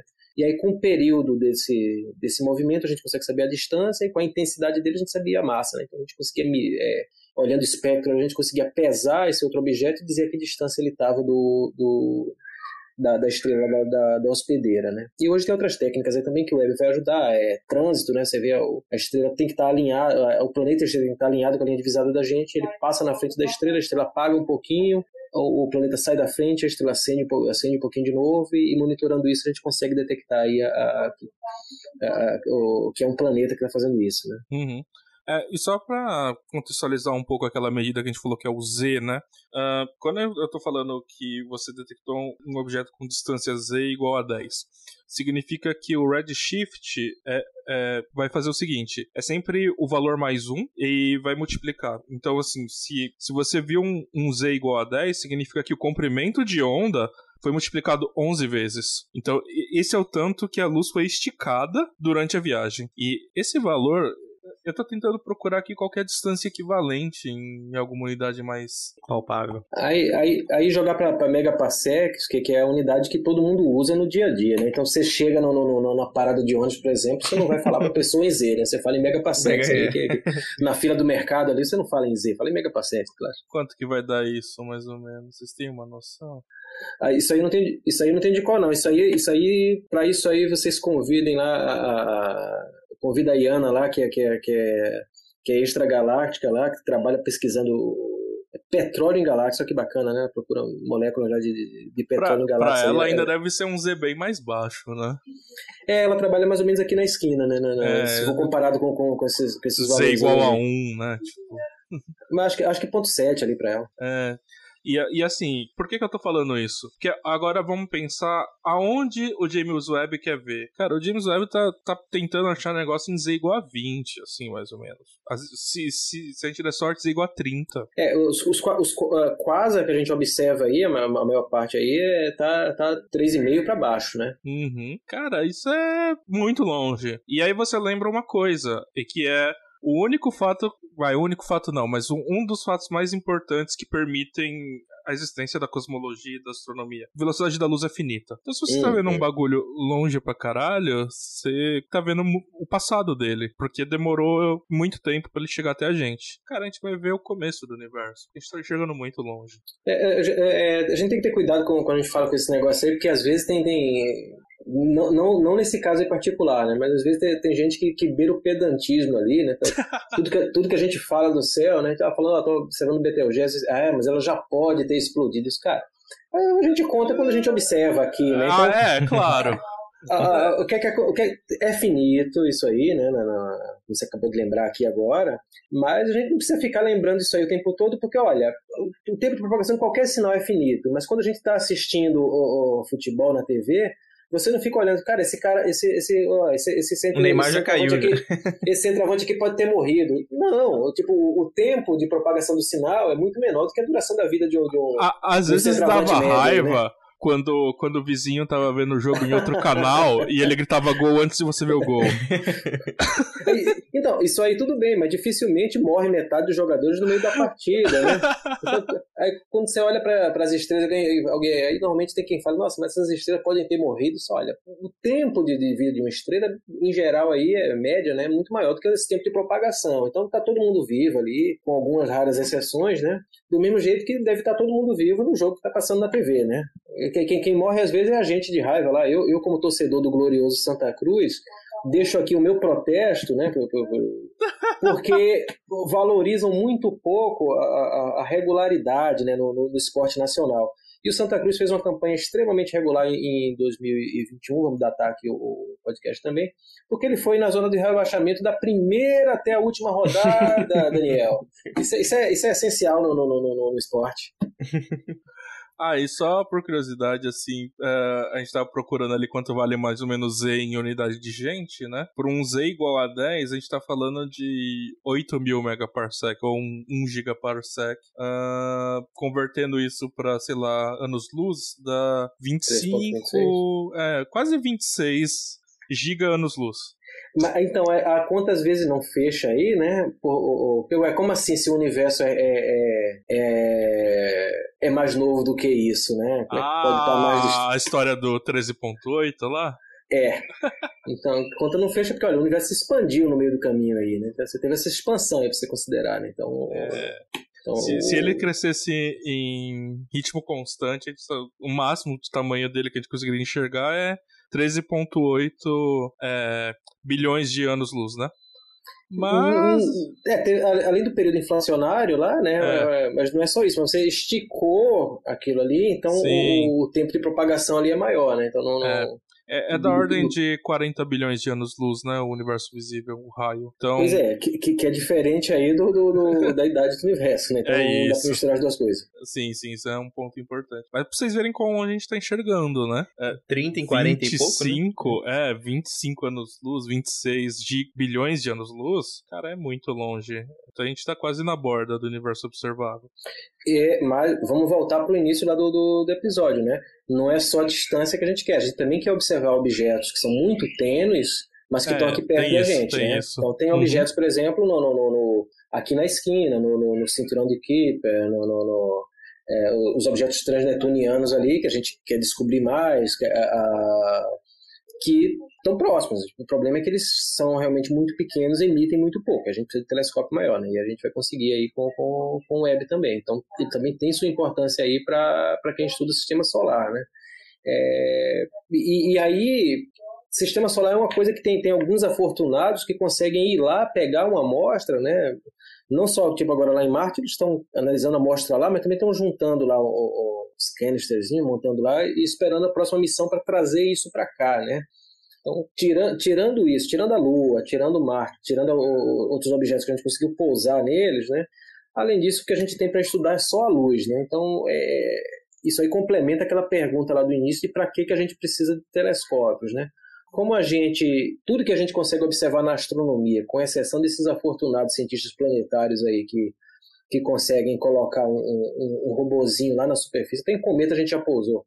Você pousar cometa, consegue trazer amostra de asteroide, mas passou disso aí, você, você só tem a luz para estudar, né? Então a tua matéria-prima para estudar é a luz, então você precisa realmente investir em, em quem é, é capta essa luz para você, né? E, e hoje nem só a luz, né? Hoje você pega também é, ondas gravitacionais, mas também você precisa de observatórios de ondas gravitacionais. Né? Você levou 100 anos aí para é. detectar depois da previsão, né? Mas e já estão querendo jogar um no espaço, né? Aquele Sim, LISA. Que, que, também, que também usa técnica de interferometria, né? Que nem a gente é. falou no, no, no, no do, dos interferômetros óticos aí. Para isso aí você precisa de interferometria também, porque tem que ter resolução para pegar essa variação, né? Putz, é, mas assim, vamos falar um pouco da história do, dos observatórios, né, dos telescópios espaciais, né? A gente falou um pouco do Hubble, que meio que abre, né, essa grande era dos telescópios espaciais, né? Uh, bom, ele funciona até hoje, a gente consegue tirar resultado dele até hoje, né? Ele foi lançado em é, 1990 e, cara, assim, tudo bem, ele foi um investimento caro, foi, mas se você olha, eu peguei uns dados recentes. O Hubble sozinho, assim, tem cerca de 18 mil papers baseado nele. Cara, que, que outro experimento na, em qualquer lugar tem pode falar isso, sabe? Não, e, e, o, e, o, legal é, assim, é que esses dados são abertos, né? Esses 18 mil papers não são os papers é, da observação proposta, né? Então tem muito mais paper do que observação aí. Como é que isso é possível, né? Por isso que a gente falou ali do, desses dados, da importância desses dados abertos. Então, se você precisa imaginar uma região lá é, para a tua pesquisa, talvez o Hubble já tenha feito isso ali antes, você não precisa gastar tempo de novo dele, né? Então, se esses dados estão lá, já respondem a tua pergunta científica, você pode usar os dados de arquivo. Uh, mas se você quiser só brincar com eles, também está disponível lá. Né? Então a, a, a, base de dados do Hubble você pode consultar de casa. A gente, no, no, canal da gente lá no Céu Profundo no YouTube, a gente tem uma oficina lá de processamento de imagens. A gente ensina como você é, é, localizar, acessar, baixar e processar esses dados, né, para fazer imagem astronômica em casa. Não requer prática nem tão pouca habilidade, qualquer criança brinca e se diverte. É uma coisa que a gente realmente recomenda para todo mundo, né, para a gente ver como é que isso aí como é que funciona, é, é, isso aí de compor imagem científica. Né? Então, uma coisa que a gente não falou aqui é que apesar de todo esse investimento, as imagens não saem daquele jeito não, né? As imagens são não, muito longe disso. As imagens não são coloridas. Então, você olha lá o Hubble, aquela câmera milionária lá dele, ele consegue contar muito bem aí os fótons que chegam nele, mas ele não sabe qual era a energia, qual era a frequência ali do, do, do fóton, não sabe qual é a cor dele, né? Então, como é que eu faço uma imagem colorida depois, né? Então, não, não apenas no caso do Hubble, mas de, de praticamente todo o telescópio ali, uh, o que, é que a gente faz? Olha, essa minha câmera vai fazer uma imagem preta e branca. Ele não sabe qual é a cor do fóton. Então já sei, eu vou colocar um filtro aqui na frente dele que só deixa passar luz verde. Então eu sei que essa imagem, mesmo sendo preta e branca, só tem luz verde. Guarda isso. Faço outra imagem agora com filtro vermelho. Ok? Guarda lá, eu sei que é preta e branca, mas é vermelho. E em seguida a gente faz, completa o conjunto lá, vermelho, verde e azul. Com isso eu teria feito uma imagem aí em, em, em cores reais de um objeto e iria recompor ela, né? Eu colocar lá o vermelho, o verde e azul, e eu teria uma imagem colorida novamente. É um pouquinho mais complicado, porque a gente faz mais de uma imagem com cada filtro, para aquilo que a gente falou de, de reduzir é, ruído, é importante, né? Mas uh, a gente pode melhorar isso ainda. Eu posso usar filtros, por exemplo, eu, a imagem mais famosa do Hubble talvez seja ali a de M16, ali, Nebulosa da Águia, os Pilares da Criação. Linda, né? Super coloridona lá, mas o, o que é que tem ali? Ele usou um filtro que ele capta só a luz lá do, do, do hidrogênio excitado, né, do hidrogênio alfa. Depois coloca um filtro que ele pega só a luz do enxofre, né, ionizado, e outro filtro que pega só a luz de oxigênio ionizado, que são uh, gases, são átomos que estão lá no, no, naquela nuvem, né, naquela região de formação estelar. E aí o que é que ele faz? Né? Isso, olha, o enxofre, essa emissão aqui dele, 673 nanômetros, isso aqui é, é vermelho, né? então ok, está resolvido. O, o hidrogênio alfa ali é 656 nanômetros, é vermelho também, mas para não confundir, pinta de verde. E aí, é, é isso mesmo. E aí chega lá no, no, no oxigênio, né? Só, isso aqui está entre azul e verde aqui, ó, pinta de azul mesmo está resolvido, que é 502, né? E aí você tem uma imagem colorida, né, RGB, só que tem que lembrar que aquele verde lá não é verde, é, é, é alguma emissão ali no vermelho, né? Mas para não confundir com a emissão que é do, do, do enxofre, a gente pintou com uma cor diferente. Então a gente tem essa liberdade ali para criar a imagem, né, que é essencialmente estética. Você tem um objeto que é real, dados que são reais, mas na hora de escolher como visualizar esses dados, tem coisa ali que você arbitra, né? Então, por exemplo, quando eu vou observar ali no infravermelho, se eu quiser uma imagem é, em cores reais lá do James Webb, vai ser preto, porque eu não enxergo infravermelho. Vermelho não é cor. Se você quiser uma imagem lá do, do, do ultravioleta, eu também não enxergo ultravioleta. Que cor é, é ultravioleta? Então eu tenho que colorir isso de uma maneira, né? Imagem de rádio. Como é que eu vejo imagem de rádio? Meu olho não enxerga rádio. Tem que atribuir cores para os valores ali que o, o, meu sensor detectou. Né? Então, sei lá, onde não chegou sinal nenhum é preto, onde chegou, saturou ali é branco. Então é isso que, é, que a, gente, a gente escolhe lá. E no caso de, de, de instrumentos dedicados aí de imagem na, na, astronomia, a única coisa que a gente costuma fazer para manter a coerência é, olha, o, o, comprimento de onda mais curto aí a gente coloca no azul, mais longo coloca no vermelho, e o intermediário bota aqui no meio, né? Então é só seguir essa sequência aí para não, não, não, ficar ali, olha, o comprimento mais longo no azul, aí bagunça. Então, quando a gente olha para a imagem, a gente sabe, olha, o que está azul aqui é, é mais energético, o que está vermelho é menos energético, e a gente cria essa imagem. É, é uma coisa que é quase artística ali, tanto parâmetro que tem para você escolher. Não tem certo, não tem errado, é, é você que escolhe. Só tenta manter essa coerência aí na, na nessa sequência aí cromática, né? Da, uh, mas isso funciona para qualquer desses telescópios, em qualquer dessas, dessas faixas aí que estão observando. O Compton lá no raio, em, em raios gama, o Chandra lá no raio-x, o Spitzer também, que é, que é, infravermelho, e você pode inclusive misturar as imagens, né? É legal você ver, por exemplo, região galáxia com núcleo ativo, que tem jatos de plasma ali saindo dela lá, você consegue pegar imagens em, em rádio, misturar com, infravermelho, misturar com visível. Então, tudo isso aí é, é, é, compatível. Essa salada você pode fazer, é muito saudável, inclusive. Né? Então, qualquer nutricionista vai falar que quanto mais colorido seu prato, melhor. Você pode fazer isso aí com, com dados astronômicos também, para fazer um prato bem colorido. Ah, eu tenho certeza que alguém ia ouvir e falar, vou comer jujuba, que tem todas as cores, sabe? jujuba com MM, nada mais saudável. É isso. Uma coisa interessante também é que eu, eu, não sei se todo mundo acha isso, assim, mas eu acho que meio que na, na imagem popular, assim, de, de uma pessoa que estuda astronomia, eu, eu acho que muita gente acha que o pessoal fica olhando muita imagem, muita foto, e talvez lá no início fosse isso, né? Mas Uh, se você for olhar um astrônomo trabalhando hoje, ele tá macetando tabela de dado, né? Às vezes mas, não mas, tem. Mas, nem, nem no início, talvez, né? Porque a, a gente pega ali em, em, Harvard, ali, aquele, aquele time lá com a Engine Cannon, uh -huh. com, com, com, as computadoras lá de Harvard, né? Aquelas mulheres lá, elas assentaram ali os alicerces da, da astronomia contemporânea, né? e com um tipo de dados diferente, que era com espectros, né? Então a classificação espectral ali surge lá com elas, o, a, a Henrietta Leavitt, que também é, é, é, o, a gente fala muito aqui do Edwin Hubble e do, do, do Lemaitre, lá que para falar da expansão do universo, mas para isso eles, eles dependeram aí do, do trabalho fabuloso ali da, da Henrietta Leavitt, que ela Sim, definiu uma vela padrão aí no, no, no, universo, né, que são as cefeidas. Ela, ela, ela conseguiu, estudando ali uh, um grupo de estrelas ali variáveis, todas na mesma região ali, tudo na, numa nuvem de Magalhães, ela viu, ó, estão todos na mesma distância, então a gente já mata aqui uma variável, né? E aí ela começou a ver que, olha, que o, o período que o brilho dessas estrelas variável estava relacionado com, com o, o, brilho absoluto dela, né, com a magnitude absoluta dela. Então, com isso aí está estabelecida aí um, um, uma régua padrão e o, o Hubble e o Lemaitre chegaram na conclusão aí da expansão ali do, do, do universo. Mas olha, nos dois casos,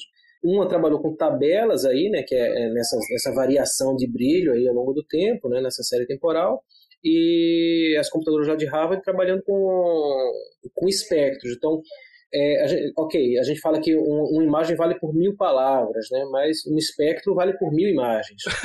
é isso. E, aí, e, e a é. gente tem, inclusive, é, é, telescópios né, que não fazem uma coisa nem outra, né? Ah, como o, o, o, Gaia, ele faz tabela, né? O, o Gaia ele fica olhando para as estrelas lá para calcular a distância delas, a paralaxe, né? A, movimento próprio, e o produto deles é uma tabela. Então, tabelas também são um, um produto aí importante na astronomia. Eu ouso dizer que, que imagem realmente é, é, é, o menos importante deles, mas, claro, é o que tem mais apelo popular. Quando você, certamente, quando chegar em abril, o Hubble não vai publicar um espectro, não vai publicar uma tabela, né? Tem que publicar uma, uma imagem bonita Sim. lá de divulgação ali para chamar a atenção, é. para todo mundo achar que, opa, estou vendo ele funcionando lá, 32 anos depois, legal. Uhum. Então, é, pra ninguém se escandalizar com o dinheiro assim, que entra é lá. Que né? Eu comentei isso porque eu lembro muito na graduação, assim, que sempre mostravam aquela imagem clássica de radiação cósmica de fundo, que basicamente ela mostra as flutuações de temperatura lá em relação à média, né? E aí, assim, tinha até uma palestra lá, um cara falando, olha, mas olha essa região aqui, parece que aqui tá muito... É, muito abaixo, então deve ter alguma coisa aqui. Falei, ah, porra, como que esses caras tiram dado de imagem? Aí eu fui trabalhar com os dados.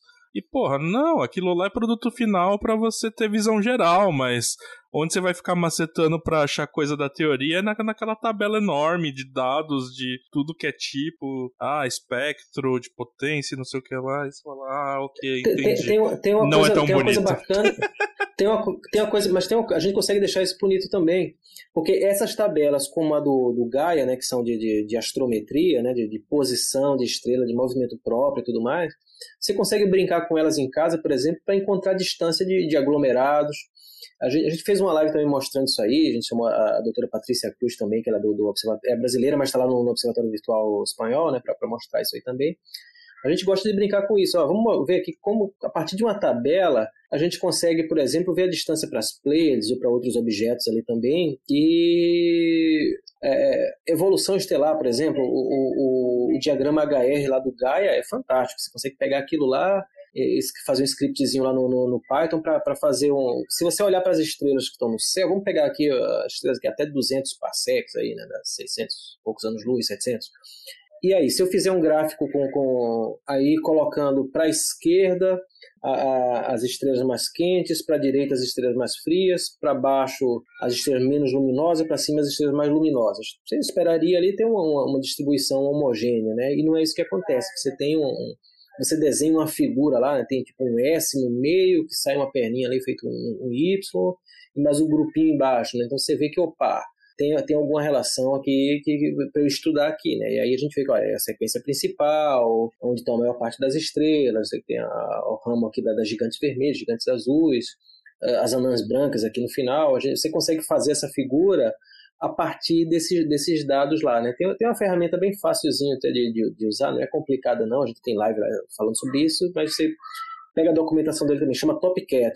E você consegue, com o Topcat, manipular esses dados. Né? Ele, o Topcat ele é, muito, ele, ele, é muito amigo de tabelas aí com, com, com milhares, até milhões aí de, de, de, de elementos. Né? Você quer trabalhar com, com, tabelas gigantescas, assim, joga lá no Topcat, que aí você não precisa manjar de, de, de Python, de outras coisas, ele já, já, já consegue, você já consegue sair martelando eles aí, tirando muita coisa. Né? Então a gente consegue deixar esses dados bonitinhos também e, e fazer coisas que, que até é lúdica, né, com, com esses dados astronômicos. Né? O que a gente tenta lá nessas lives da gente lá é não, é entregar a, a, a, ciência pronta na hora de fazer divulgação, né? Só, vamos mostrar como é que a gente faz isso. É, porque você dizer que a, que a Terra é redonda é tão bom quanto você dizer que a, que a Terra é plana, né? Estou só dizendo. Isso, Agora, pois é, agora vamos mostrar como é que só faz sentido o, o, jeito que a gente observa o céu quando você viaja, quando você se desloca para um lugar para o outro, quando você está observando a partir de uma superfície esférica, né? No máximo de uma superfície toroidal, mas ninguém nunca propôs a Terra em forma de rosquinha, fica mais fácil. Aí, mas você vê, olha, só é coerente se eu tiver numa superfície esférica, né? Então vamos fazer essas medidas e vamos ver aqui qual é o perímetro, qual é a circunferência da Terra. Vamos ver como é que isso foi feito há 2.500, há 2.200 anos. É, e aí a gente gosta de mostrar isso. Ah, tá aí essa imagem linda aí que o Hubble fez. Como é que a gente chegou nela? Né? Como é que funciona? isso que a gente acabou de falar aqui, ó, né? não sai assim do Hubble não, a gente tem que trabalhar em cima disso aí para tem que dar um polimento aí para ela ficar brilhosa, ficar lustrosa desse jeito aí, né? Tem, tem, que, tem que escovar aí bastante. Mas é fácil, o programa é acessível, é leve, qualquer máquina roda, qualquer sistema operacional, a gente mostra como acessa os dados, como faz isso aí. Tem grandes dificuldades não. E com tabelas você pode brincar assim também, até de um jeito fácil, até tem professor no, no, no, na educação básica, no ensino fundamental, ali, assim, no ensino médio, consegue levar isso aí para a sala de aula e brincar com esses dados ali com a criançada e mostrar assim, olha, é, é, falar de coisas que estão na BNCC, né, na Base Nacional Comum Curricular ali, de, de, de, de evolução estelar, já está lá. É, é, tem muita coisa na, na, na, BNCC que, uau, que bacana, se, se, se essa criançada sair lá do, do, nono ano sabendo disso, eu posso pendurar a chuteira da divulgação científica, sabendo tudo que precisa, né? Uhum. É, Só matriz, que, que é um assunto de matemática, tem tudo a ver com essas análises de dados também, né? Tem, totalmente, né? A, a, a pena que no, no, ensino médio, muita coisa disso aí vai, vai, se perder, porque agora tem muita coisa que é, que é eletiva, né? Eu não sei se, se quem está no ensino médio tem, é... tem maturidade para escolher isso aí, mas... Daí é um outro assunto à parte, né? Os itinerários formativos e tal, tal, tal. Isso daí, aliás, a gente podia chamar alguém para discutir de repente do Physicast. Chamar, chamar alguém da educação para falar Mas, sobre isso aí mesmo. É, só, só comentários, é, o Bond falou bastante sobre diagrama HR, né? Que é esse diagrama que você coloca as estrelas ali por brilho e tal. Uh, se vocês se interessaram sobre isso, se vocês querem entender um pouco de, é, da evolução das estrelas, né, a gente tem um episódio sobre isso. É o episódio 81, chama Astrofísica Estelar. Uh, a gente convidou o Cássio, Cássio Barbosa para falar um pouco sobre isso, então dá uma olhada lá. Um episódio bem bacana. E. Bom, grande Cássio, efusivo abraço pro Cássio, parceiro nosso também. e não deixem de conferir aí essa série do, do Céu Profundo, que é muito legal de fazer imagens com, com os dados do Hubble e tal. Nossa, é muito maravilhoso.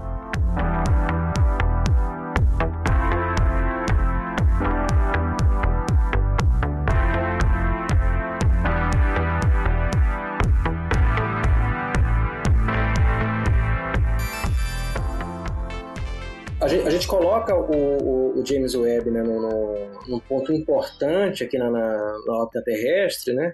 É, que a gente está falando isso aqui do, do é, é, um problema de física, não confundo com outras coisas, né? Que é, é uma das soluções aí do, do, do problema dos três corpos, né?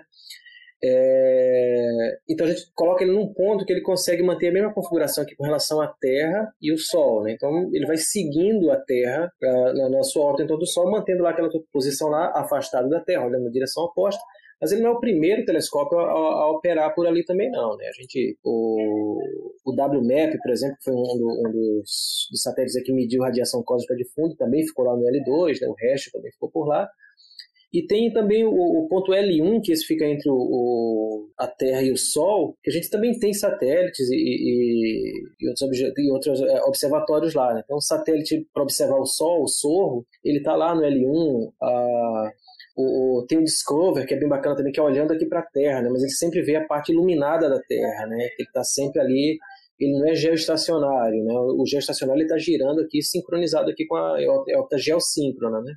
O, o Discover não, ele fica naquele, nesse ponto entre a Terra e o Sol, sempre vendo a parte que é dia. É legal que aí você consegue ver a variação aí do, durante as estações, né? mas também no, no, nos pontos num ponto lagrangiano. Né?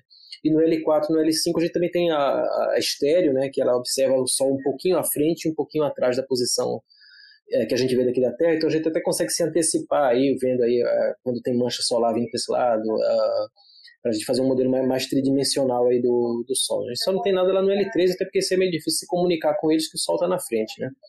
Mas é, colocar é, é, satélite nos pontos lagrangianos não é, não é novidade, né?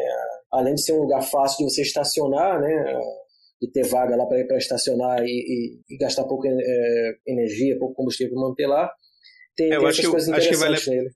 Acho que vale para mencionar que o ponto de Lagrange justamente são os pontos que o pessoal identificou que tem uma estabilidade, né? Eles são estáveis é, a pequenas mudanças. É, é e, e, que a, a, a, configuração deles aí é, entre a Terra, o Sol e esses pontos ali é constante. Né? Isso, então, a angulação entre esses corpos fica igual. Uh, mas olha, é um, um, ponto. Talvez uma curiosidade, né? É que o, o James Webb não fica exatamente no L2, ele tem que orbitar L2. Ele orbita o L2. Por dois motivos. Bom, primeiro que L2 é um dos pontos que a gente chama de metastável. Ele é estável, mas você dá um peteleco ali e o negócio sai, assim. É como se estivesse num, num topo de uma montanha, sabe? Colocar uma bolinha no topo de uma montanha é estável, mas assim, para tirar do equilíbrio é fácil. E outra coisa é que se ele ficar exatamente no L2, ele tá na sombra da Terra, né? Ele não, não recebe radiação solar. E, bom, ele precisa da radiação solar para carregar os sistemas, né? Ele tem uma, um painel solar ali e ele funciona com energia solar, né? Então ele precisa estar tá pouco fora, né? Ele fica em órbita. Ah, aí... E, e, e, e, bem, e bem isolado um lado do outro, né? Que é esse lado aí que recebe energia solar para gerar energia ali para ele, né? Vai estar tá aí a, a Uh, dá, dá, mais de 200 graus ali, de, dá uns 200 graus ali de diferença ali de, um, de um lado pro outro, né? Ah, é. Do, do escudo solar ali pro, pro equipamento, né? E aí, assim, bom, por estar no ponto de Lag... na, na região ali do ponto de Lagrange, o escudo tá sempre na direção da, do Sol, né? E ele protege o, o equipamento. É, é umas camadas ali de um material, é tipo um plástico, né? é muito interessante, porque, cara, esse equipamento tem que estar tá a uma temperatura razoavelmente baixa se não me engano, é da ordem de 40 Kelvins ali. E outra coisa, você tá no espaço. Uh, tem coisas ali que você tem que considerar que você não consideraria aqui. Por exemplo, a luz solar empurra o James Webb. Porque, bom, luz é, é uma onda, né? E você tem o que a gente chama de pressão de radiação. Como... Ô, Sato, é, fala aí do tamanho desse escudo solar, né? Pra todo mundo ver que é uma vela solar realmente, né? A gente tá falando um negócio do tamanho de, de uma quadra de tênis, né? É um negócio grande. Se você já viu alguma imagem, aquela parte de baixo, aquele pano pano ali, parece um pano que ele estica, que tem várias camadas. Aquilo é enorme, enorme. E assim, bate luz solar ali, ele funciona como se ele fosse uma vela de um navio. O sol empurra, o sol não necessariamente, a luz solar empurra isso. E aí ele tem que corrigir órbita por causa disso. É um, cara, é uma engenharia muito fina, né? Um negócio muito absurdo. Vocês se lembram as dimensões aí do, do, do escudo solar ali? Ah, dá, dá quase Dá quase 30 metros ali. 30 metros, porra. Deita, deita 15 de mim lá e ainda sobra espaço. Você tem 2 é... metros? Não, 1,70. Eu sobra bastante espaço. é, dá pra deitar um sato lá e ainda sobra bastante espaço, né? Ah, também. Eu vou tostar lá, se for lá, lá de é, verdade, né? Mas beleza. Uma, coisa que eu queria falar antes da gente terminar o episódio é sobre esses telescópios é, que são um pouco diferentes, que eles não são exatamente para ver estrelas ou galáxias, mas é para ver a radiação cósmica de fundo, que nem o, o WMAP, WMAP, que é o Wilkinson Microwave Anisotropy Probe. E que também, mais... que também tava lá no L2. Uhum. E o Planck, que é mais recente. Nossa, é o que eu usei na minha vida acadêmica. Que também, que também é do, do no L2, né? Então é, é, é, é, até, é, até, é até um pontinho meio tumultuado ali, né? uhum. e o objetivo deles é é medir luz. Que é que vem, Ele tem que saber a direção da luz e a energia da luz, né? É que você tem que olhar. Você, você quer olhar para muito longe, né? E é uma puta interferência que você tem desse lado, né? Tipo, porra. tipo, fica mais longe possível da Terra, né? Por exemplo, você quer ver micro-onda, tem micro-onda pra cacete aqui, então. e, e, então, só que eles estão. Eles têm essa propriedade que é um pouco diferente dos telescópios é, que a gente falou aqui antes. Que é justamente eles têm que saber é, a, a, energia da, da luz que tá chegando. Eles têm que saber. E, e essa luz tem uma energia bem baixa, né? Porque você tá querendo medir justamente a radiação quântica de fundo que tem uma, uma energia. É, acho que é. A gente não vou lembrar agora. 10 a menos 3? Eletronvolts, alguma coisa assim. É, da Enfim, é micro-ondas, né? Microelétron, é. é. E que, que o objetivo deles é estudar essa radiação que foi criada lá no começo do universo, quando o universo deixou de ser opaco para a luz, né? E naquela época lá a energia era muito maior e como a gente mencionou, ela foi é, se esticando, né? o comando de onda dela foi esticando até ela ficar nesse, é, hum. nessa faixa de micro-ondas. E é, eu acho que é interessante desses dois que eles fizeram uma revolução muito grande, que eu, provavelmente o, o o James Webb deve fazer na área dele, é, que como as, as resoluções que eles tinham foram melhorando, a gente foi descobrindo muita física e Nossa. testando os nossos modelos cosmológicos. Eu, eu estudei... tem, tem, até um antes dessa geração, o né? Tem o Kobe, é, né? então. Uhum. Eu estudei cosmologia por um livro velho que ainda tinha dado do Kobe, aí você olhava assim os pontos distantes pra cacete e falava, você tirou conclusão daqui como? Porque a gente tá tão acostumado com os dados. Cara, eu trabalhei metade da minha vida acadêmica com, com Planck, né? E aí você pega a dada do corpo e você fala, que isso? Que coisa grosseira. grosseira. Não, os, dados, os dados do Kobe, é, é, pra você ter uma ideia, né? Era, era impresso em tabuinhas de, de, de argila com, com escrita cuneiforme, né? Era muito complicada a redução de dados ali naquela época. É o é de que época? É, é Não, dos fenícios ali, por volta de é. 92, 91, 92 ali, né? É a época do, do Hubble, né? Não, mas a época do Hubble para telescópio óptico, né? Então a, a, a gente já era uma coisa legal, mas lembre que o Hubble teve duas, três Upgrades, modernizações, né? né? Então, teve, ah, teve- Ó, eu, O Cube não, foi, foi daquele jeito é, eu tô olhando aqui, ele foi lançado em 89, foi até antes do Hubble. É, a- os dados ali mesmo, saiu, saiu, saiu coisa legal ali em 91, 92, eu acho, né? Os principais resultados Isso dele. aqui é relíquia. Mas, era, mas, era, mas eram umas coisas, mas eram umas coisas grosseiras ali mesmo, a gente vê ali.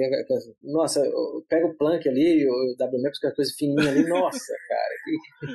É o que o Sato falou aí, né? Cara, como é que você tirou alguma coisa desses dados Ah, aqui? mas é muita coisa na história da astronomia você vê isso. Eu já peguei, o, por exemplo, a, a lei lá do. a lei de Hubble, né? Você pega os dados que ele usou ali e fala, porra, você tá chegando numa reta aqui mesmo, cara, pra fazer essa lei? Nossa, a dispersão daquele negócio ali. né? Tinha, e tem ali o Ok. superaglomerado de virgem que faz um puta ruído ali. Tipo, os negócios estão tudo. Parece que é uma distribuição uniforme quando você olha. Você fala. Cara tinha fé, pra ele achar uma lei ali, ele tinha. Não era só física, não era só matemática, tinha um pouco de fé, assim. Acontece que nunca. Queira enxergar além. É, bom, então a gente falou um pouco do Hubble, né? Mas assim, vale citar, né? A gente já citou, mas não falou exatamente deles, né? Ah, logo no ano seguinte a gente lançou o Compton, que enxerga em raios gama.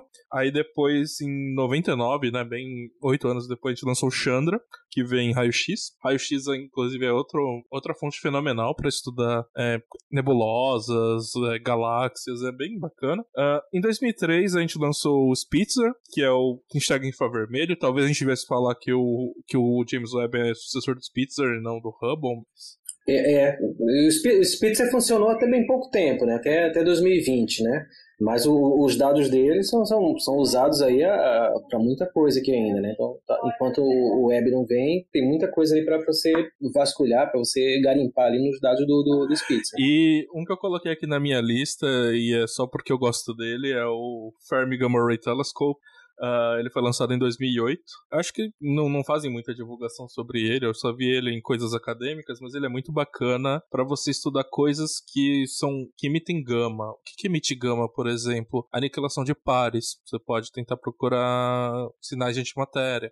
Você pode procurar coisas relacionadas à física nuclear. Então, adoro. Assim, o pessoal de partículas pira muito no, no, no Fermilat, né? Que é o, um- o principal instrumento desse Fermi Gamma Ray Telescope. Então, vale menção honrosa aqui só porque eu sou das partículas. Certamente.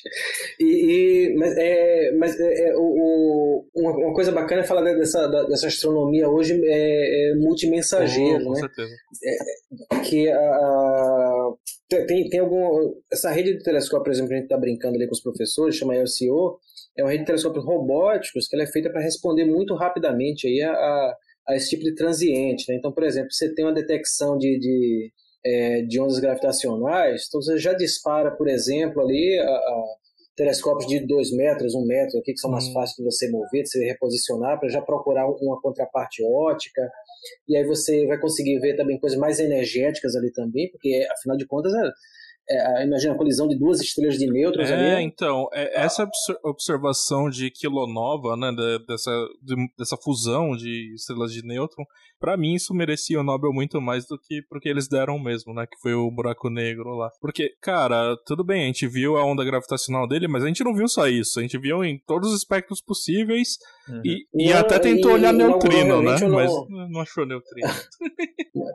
Re- Realmente inaugurou uma era nova aí, né? Da astronomia multimensageiro, né? Que até é, só, só para o pessoal ter ideia tipo, da importância disso, é o seguinte: quando você tem. A, a gente já tinha detectado, por exemplo, colisão é, de buraco negro, de, de, de estrelas de nêutrons com buraco negro, talvez. Só que o, o, quando você tem estrelas de nêutrons colidindo, você tem emissão de radiação, né? Colisão de dois buracos negros, não, você só vai ter emissão gravitacional.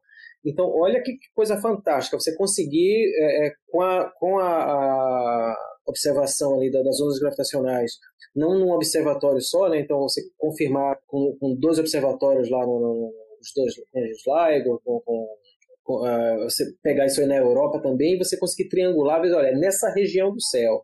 Você definir em que região isso aconteceu e conseguir apontar os outros telescópios em outros comprimentos de onda para lá e você conseguir contar a história inteira Sai desse ligando para todo mundo, aponta naquela direção, né? Tipo... Aponta para lá que o, o, o, o, pacote tá bonito lá, tá bom. E aí você, que nem, que nem o Sato falou, isso aí era, era uma coisa que merecidíssima realmente ali um Nobel, mas como já saiu da, da, das ondas gravitacionais. É, antes, é que eles foram muito aflitos, né? Foi muito rápido, né?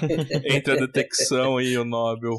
E aí depois saiu o resultado, mas, cara, assim, você vê também, assim, não só os vários comprimentos, mas, assim, a ordem que as coisas acontecem, assim, a, a série temporal dos dados e é uma descrição, é a melhor descrição que a gente já teve desse efeito, sabe? É muito bonito. Não, isso, isso, é uma coisa que tem que ser romancizada mesmo, que tinha que virar um, um, um filme sem muitas liberdades ali, assim, assim, sem, que não precisa, cara. A coisa já é tão excitante ali do jeito que aconteceu, é. tão dinâmica, tão fantástica. Cara, basta você transcrever isso aqui para uma tela aqui, ó, só transpõe daqui para lá que vai ser lindo aí, pelo menos pra gente que é nerd é nesse isso. ponto aqui, né?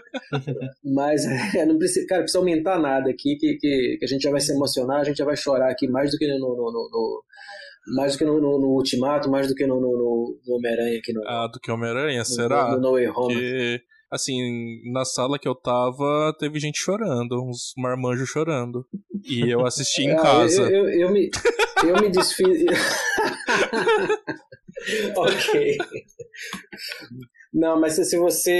Eu, eu, sou muito fã do Blade Runner, uhum. né, cara? Eu, eu, adoro aquele filme lá, mas eu, eu acho que melhor do que o Voight Camp, pra você testar se alguém é um, um, um android, se alguém é um replicante, cara, coloca o, o Homem-Aranha lá. Se o cara não chorar, não. não. Ou muito chato, né? Também, mas, mas desconfie. Se, se seu parceiro, sua parceira aí assistiu aquilo ali e não chorou, cara, ele pode ter sido abduzido, substituído por alguém, pode ser um androide, verifique isso aí, né? Você pode estar tá, tá, tá dormindo aí com, com com, com um, Android que veio do futuro aí. Pode ser, pode ser o fim da humanidade e, e você não está percebendo.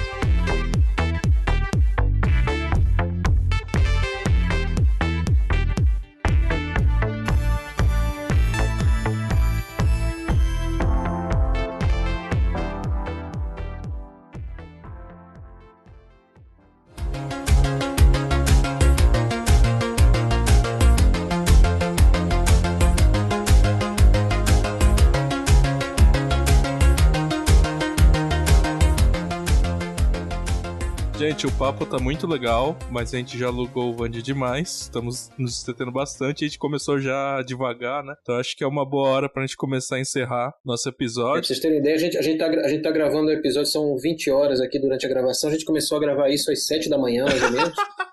Foi isso, gente. Só teve almo parada para almoço e foi aquele. Eu não parei, eu tô, eu tô, com, eu tô com, com soro aqui na, na, na veia, tô segurando bem. É a história do sanduíche, né? Os caras não queriam parar de jogar cartas, colocaram uma carne no meio do pão. Mas é isso, gente. Então a gente falou bastante sobre telescópios em geral, né? Em observação dos. tirar dados do céu, né? De todos os corpos que existem lá, que são, é uma área muito maravilhosa. E assim, a gente tentou dar uma ênfase aqui em telescópios espaciais, mas não dá para falar de telescópios espaciais sem falar dos telescópios em geral. E dos telescópios terrestres também, por que não, né? Tem, tem algumas vantagens de ter telescópios aqui, né? Então, isso foi muito bacana. E, Vande, quer falar alguma coisa aí para finalizar? Falar dos quer seus trabalhos, algum... suas redes? É, é, convidar mesmo, né? Então, uh, em, em, vez da gente, da gente falar aqui do, do de privilégio, de coisa que a gente fez, de, de, de, imagens que a gente manipulou. Se você se interessa por telescópios, é curioso para ver como é que essas imagens astronômicas são, são feitas que tal vocês mesmos fazerem isso? Né? Então, esses dados são públicos, esses dados são acessíveis, você não precisa ser, parceiro da NASA para nada, então você, Você só precisa ter um computador com acesso à internet, se você está escutando isso aqui, pelo menos é, acesso à internet a gente já sabe que tem, é, e ter alguma familiaridade aí com a instalação do, do, do, programa que você precisa, né? Então, fazendo isso, a gente dá muita dica lá, procura lá no site do, do, do Céu Profundo, né? no, no, no é, procura a gente também no, no, no, Twitter, no Instagram, só Céu Profundo também, a gente está pronto lá para ajudar vocês. E a gente tem uma série de vídeos lá no, no, canal do YouTube, que também se chama Céu Profundo, mostrando como fazer isso. Né? A, a, ideia da gente é convidar todo mundo a colocar a mão na massa, acessar esses telescópios aí de, de, de grande desempenho. Né? Então, olha, você não tem telescópio em casa, mas quer observar, quer fazer imagem, você pode fazer isso. Né? Você não está restrito aí a, a, pelo seu orçamento, não. Você pode usar o orçamento da ESA, da NASA, do ESO, de todo mundo isso aí, e pegar os dados e fazer essas imagens de casa, né? Então não, não, não, não se acanhe com isso. Assim, você não precisa ser parceiro da NASA, mas se você quiser dar um migué e falar pro crush, assim, nossa, tô, tô analisando uns dados lá da NASA, do satélite Hubble, aí você pode, né? Oh. Mostra umas imagens bonitas depois lá, quem sabe? Quem sabe se ele ou ela também for nerd? olha, olha, olha, olha a dica aí, para, para mais dicas de relacionamento aí, consulte o Sato. O Sato, o, o, o eu, eu... Sato, Sato o, o, o pupilo da física. Você ainda pode usar a cantada assim, ó. Eu tô fazendo imagens com dados da NASA que são fantásticas, são bonitas, mas não tão bonitas quanto você. Ó, oh, de... é, dependendo, dependendo do objeto, tem que ter cuidado aí pra falar isso aí. Ai, eu tô falando isso porque um colega meu que é da, da parte da astronomia, da, da didática de astronomia, né? Ele ficava dando Miguel, levando as minas pro observatório. É um, é um safado. Mas tudo bem, abraço, Rubens. Não sei se você vai estar ouvindo isso. ah. até, até nomeou a pessoa. A, Mari, a Mariela e o, e o Humberto mandam um abraço pra você também. é, a Mari fala que eu juntei os dois. É, tô falando, é, o cupido desse, da, da divulgação. É aqui. isso. Só, só falta arranjar pra mim. Opa, quero dizer. Ah, Vagas estão abertas aí, pessoal. Manda currículo, né? Tá, tá, tá, feito, tá, tá, olha aí, tá dando a dica aí, ô, ô, Sato. Acessa lá o, o, portal do, do Mast lá que a gente. Ah, verdade. Do, do, vou, vou, começar os trabalhos. Como é, como, é, como é que você edita as imagens?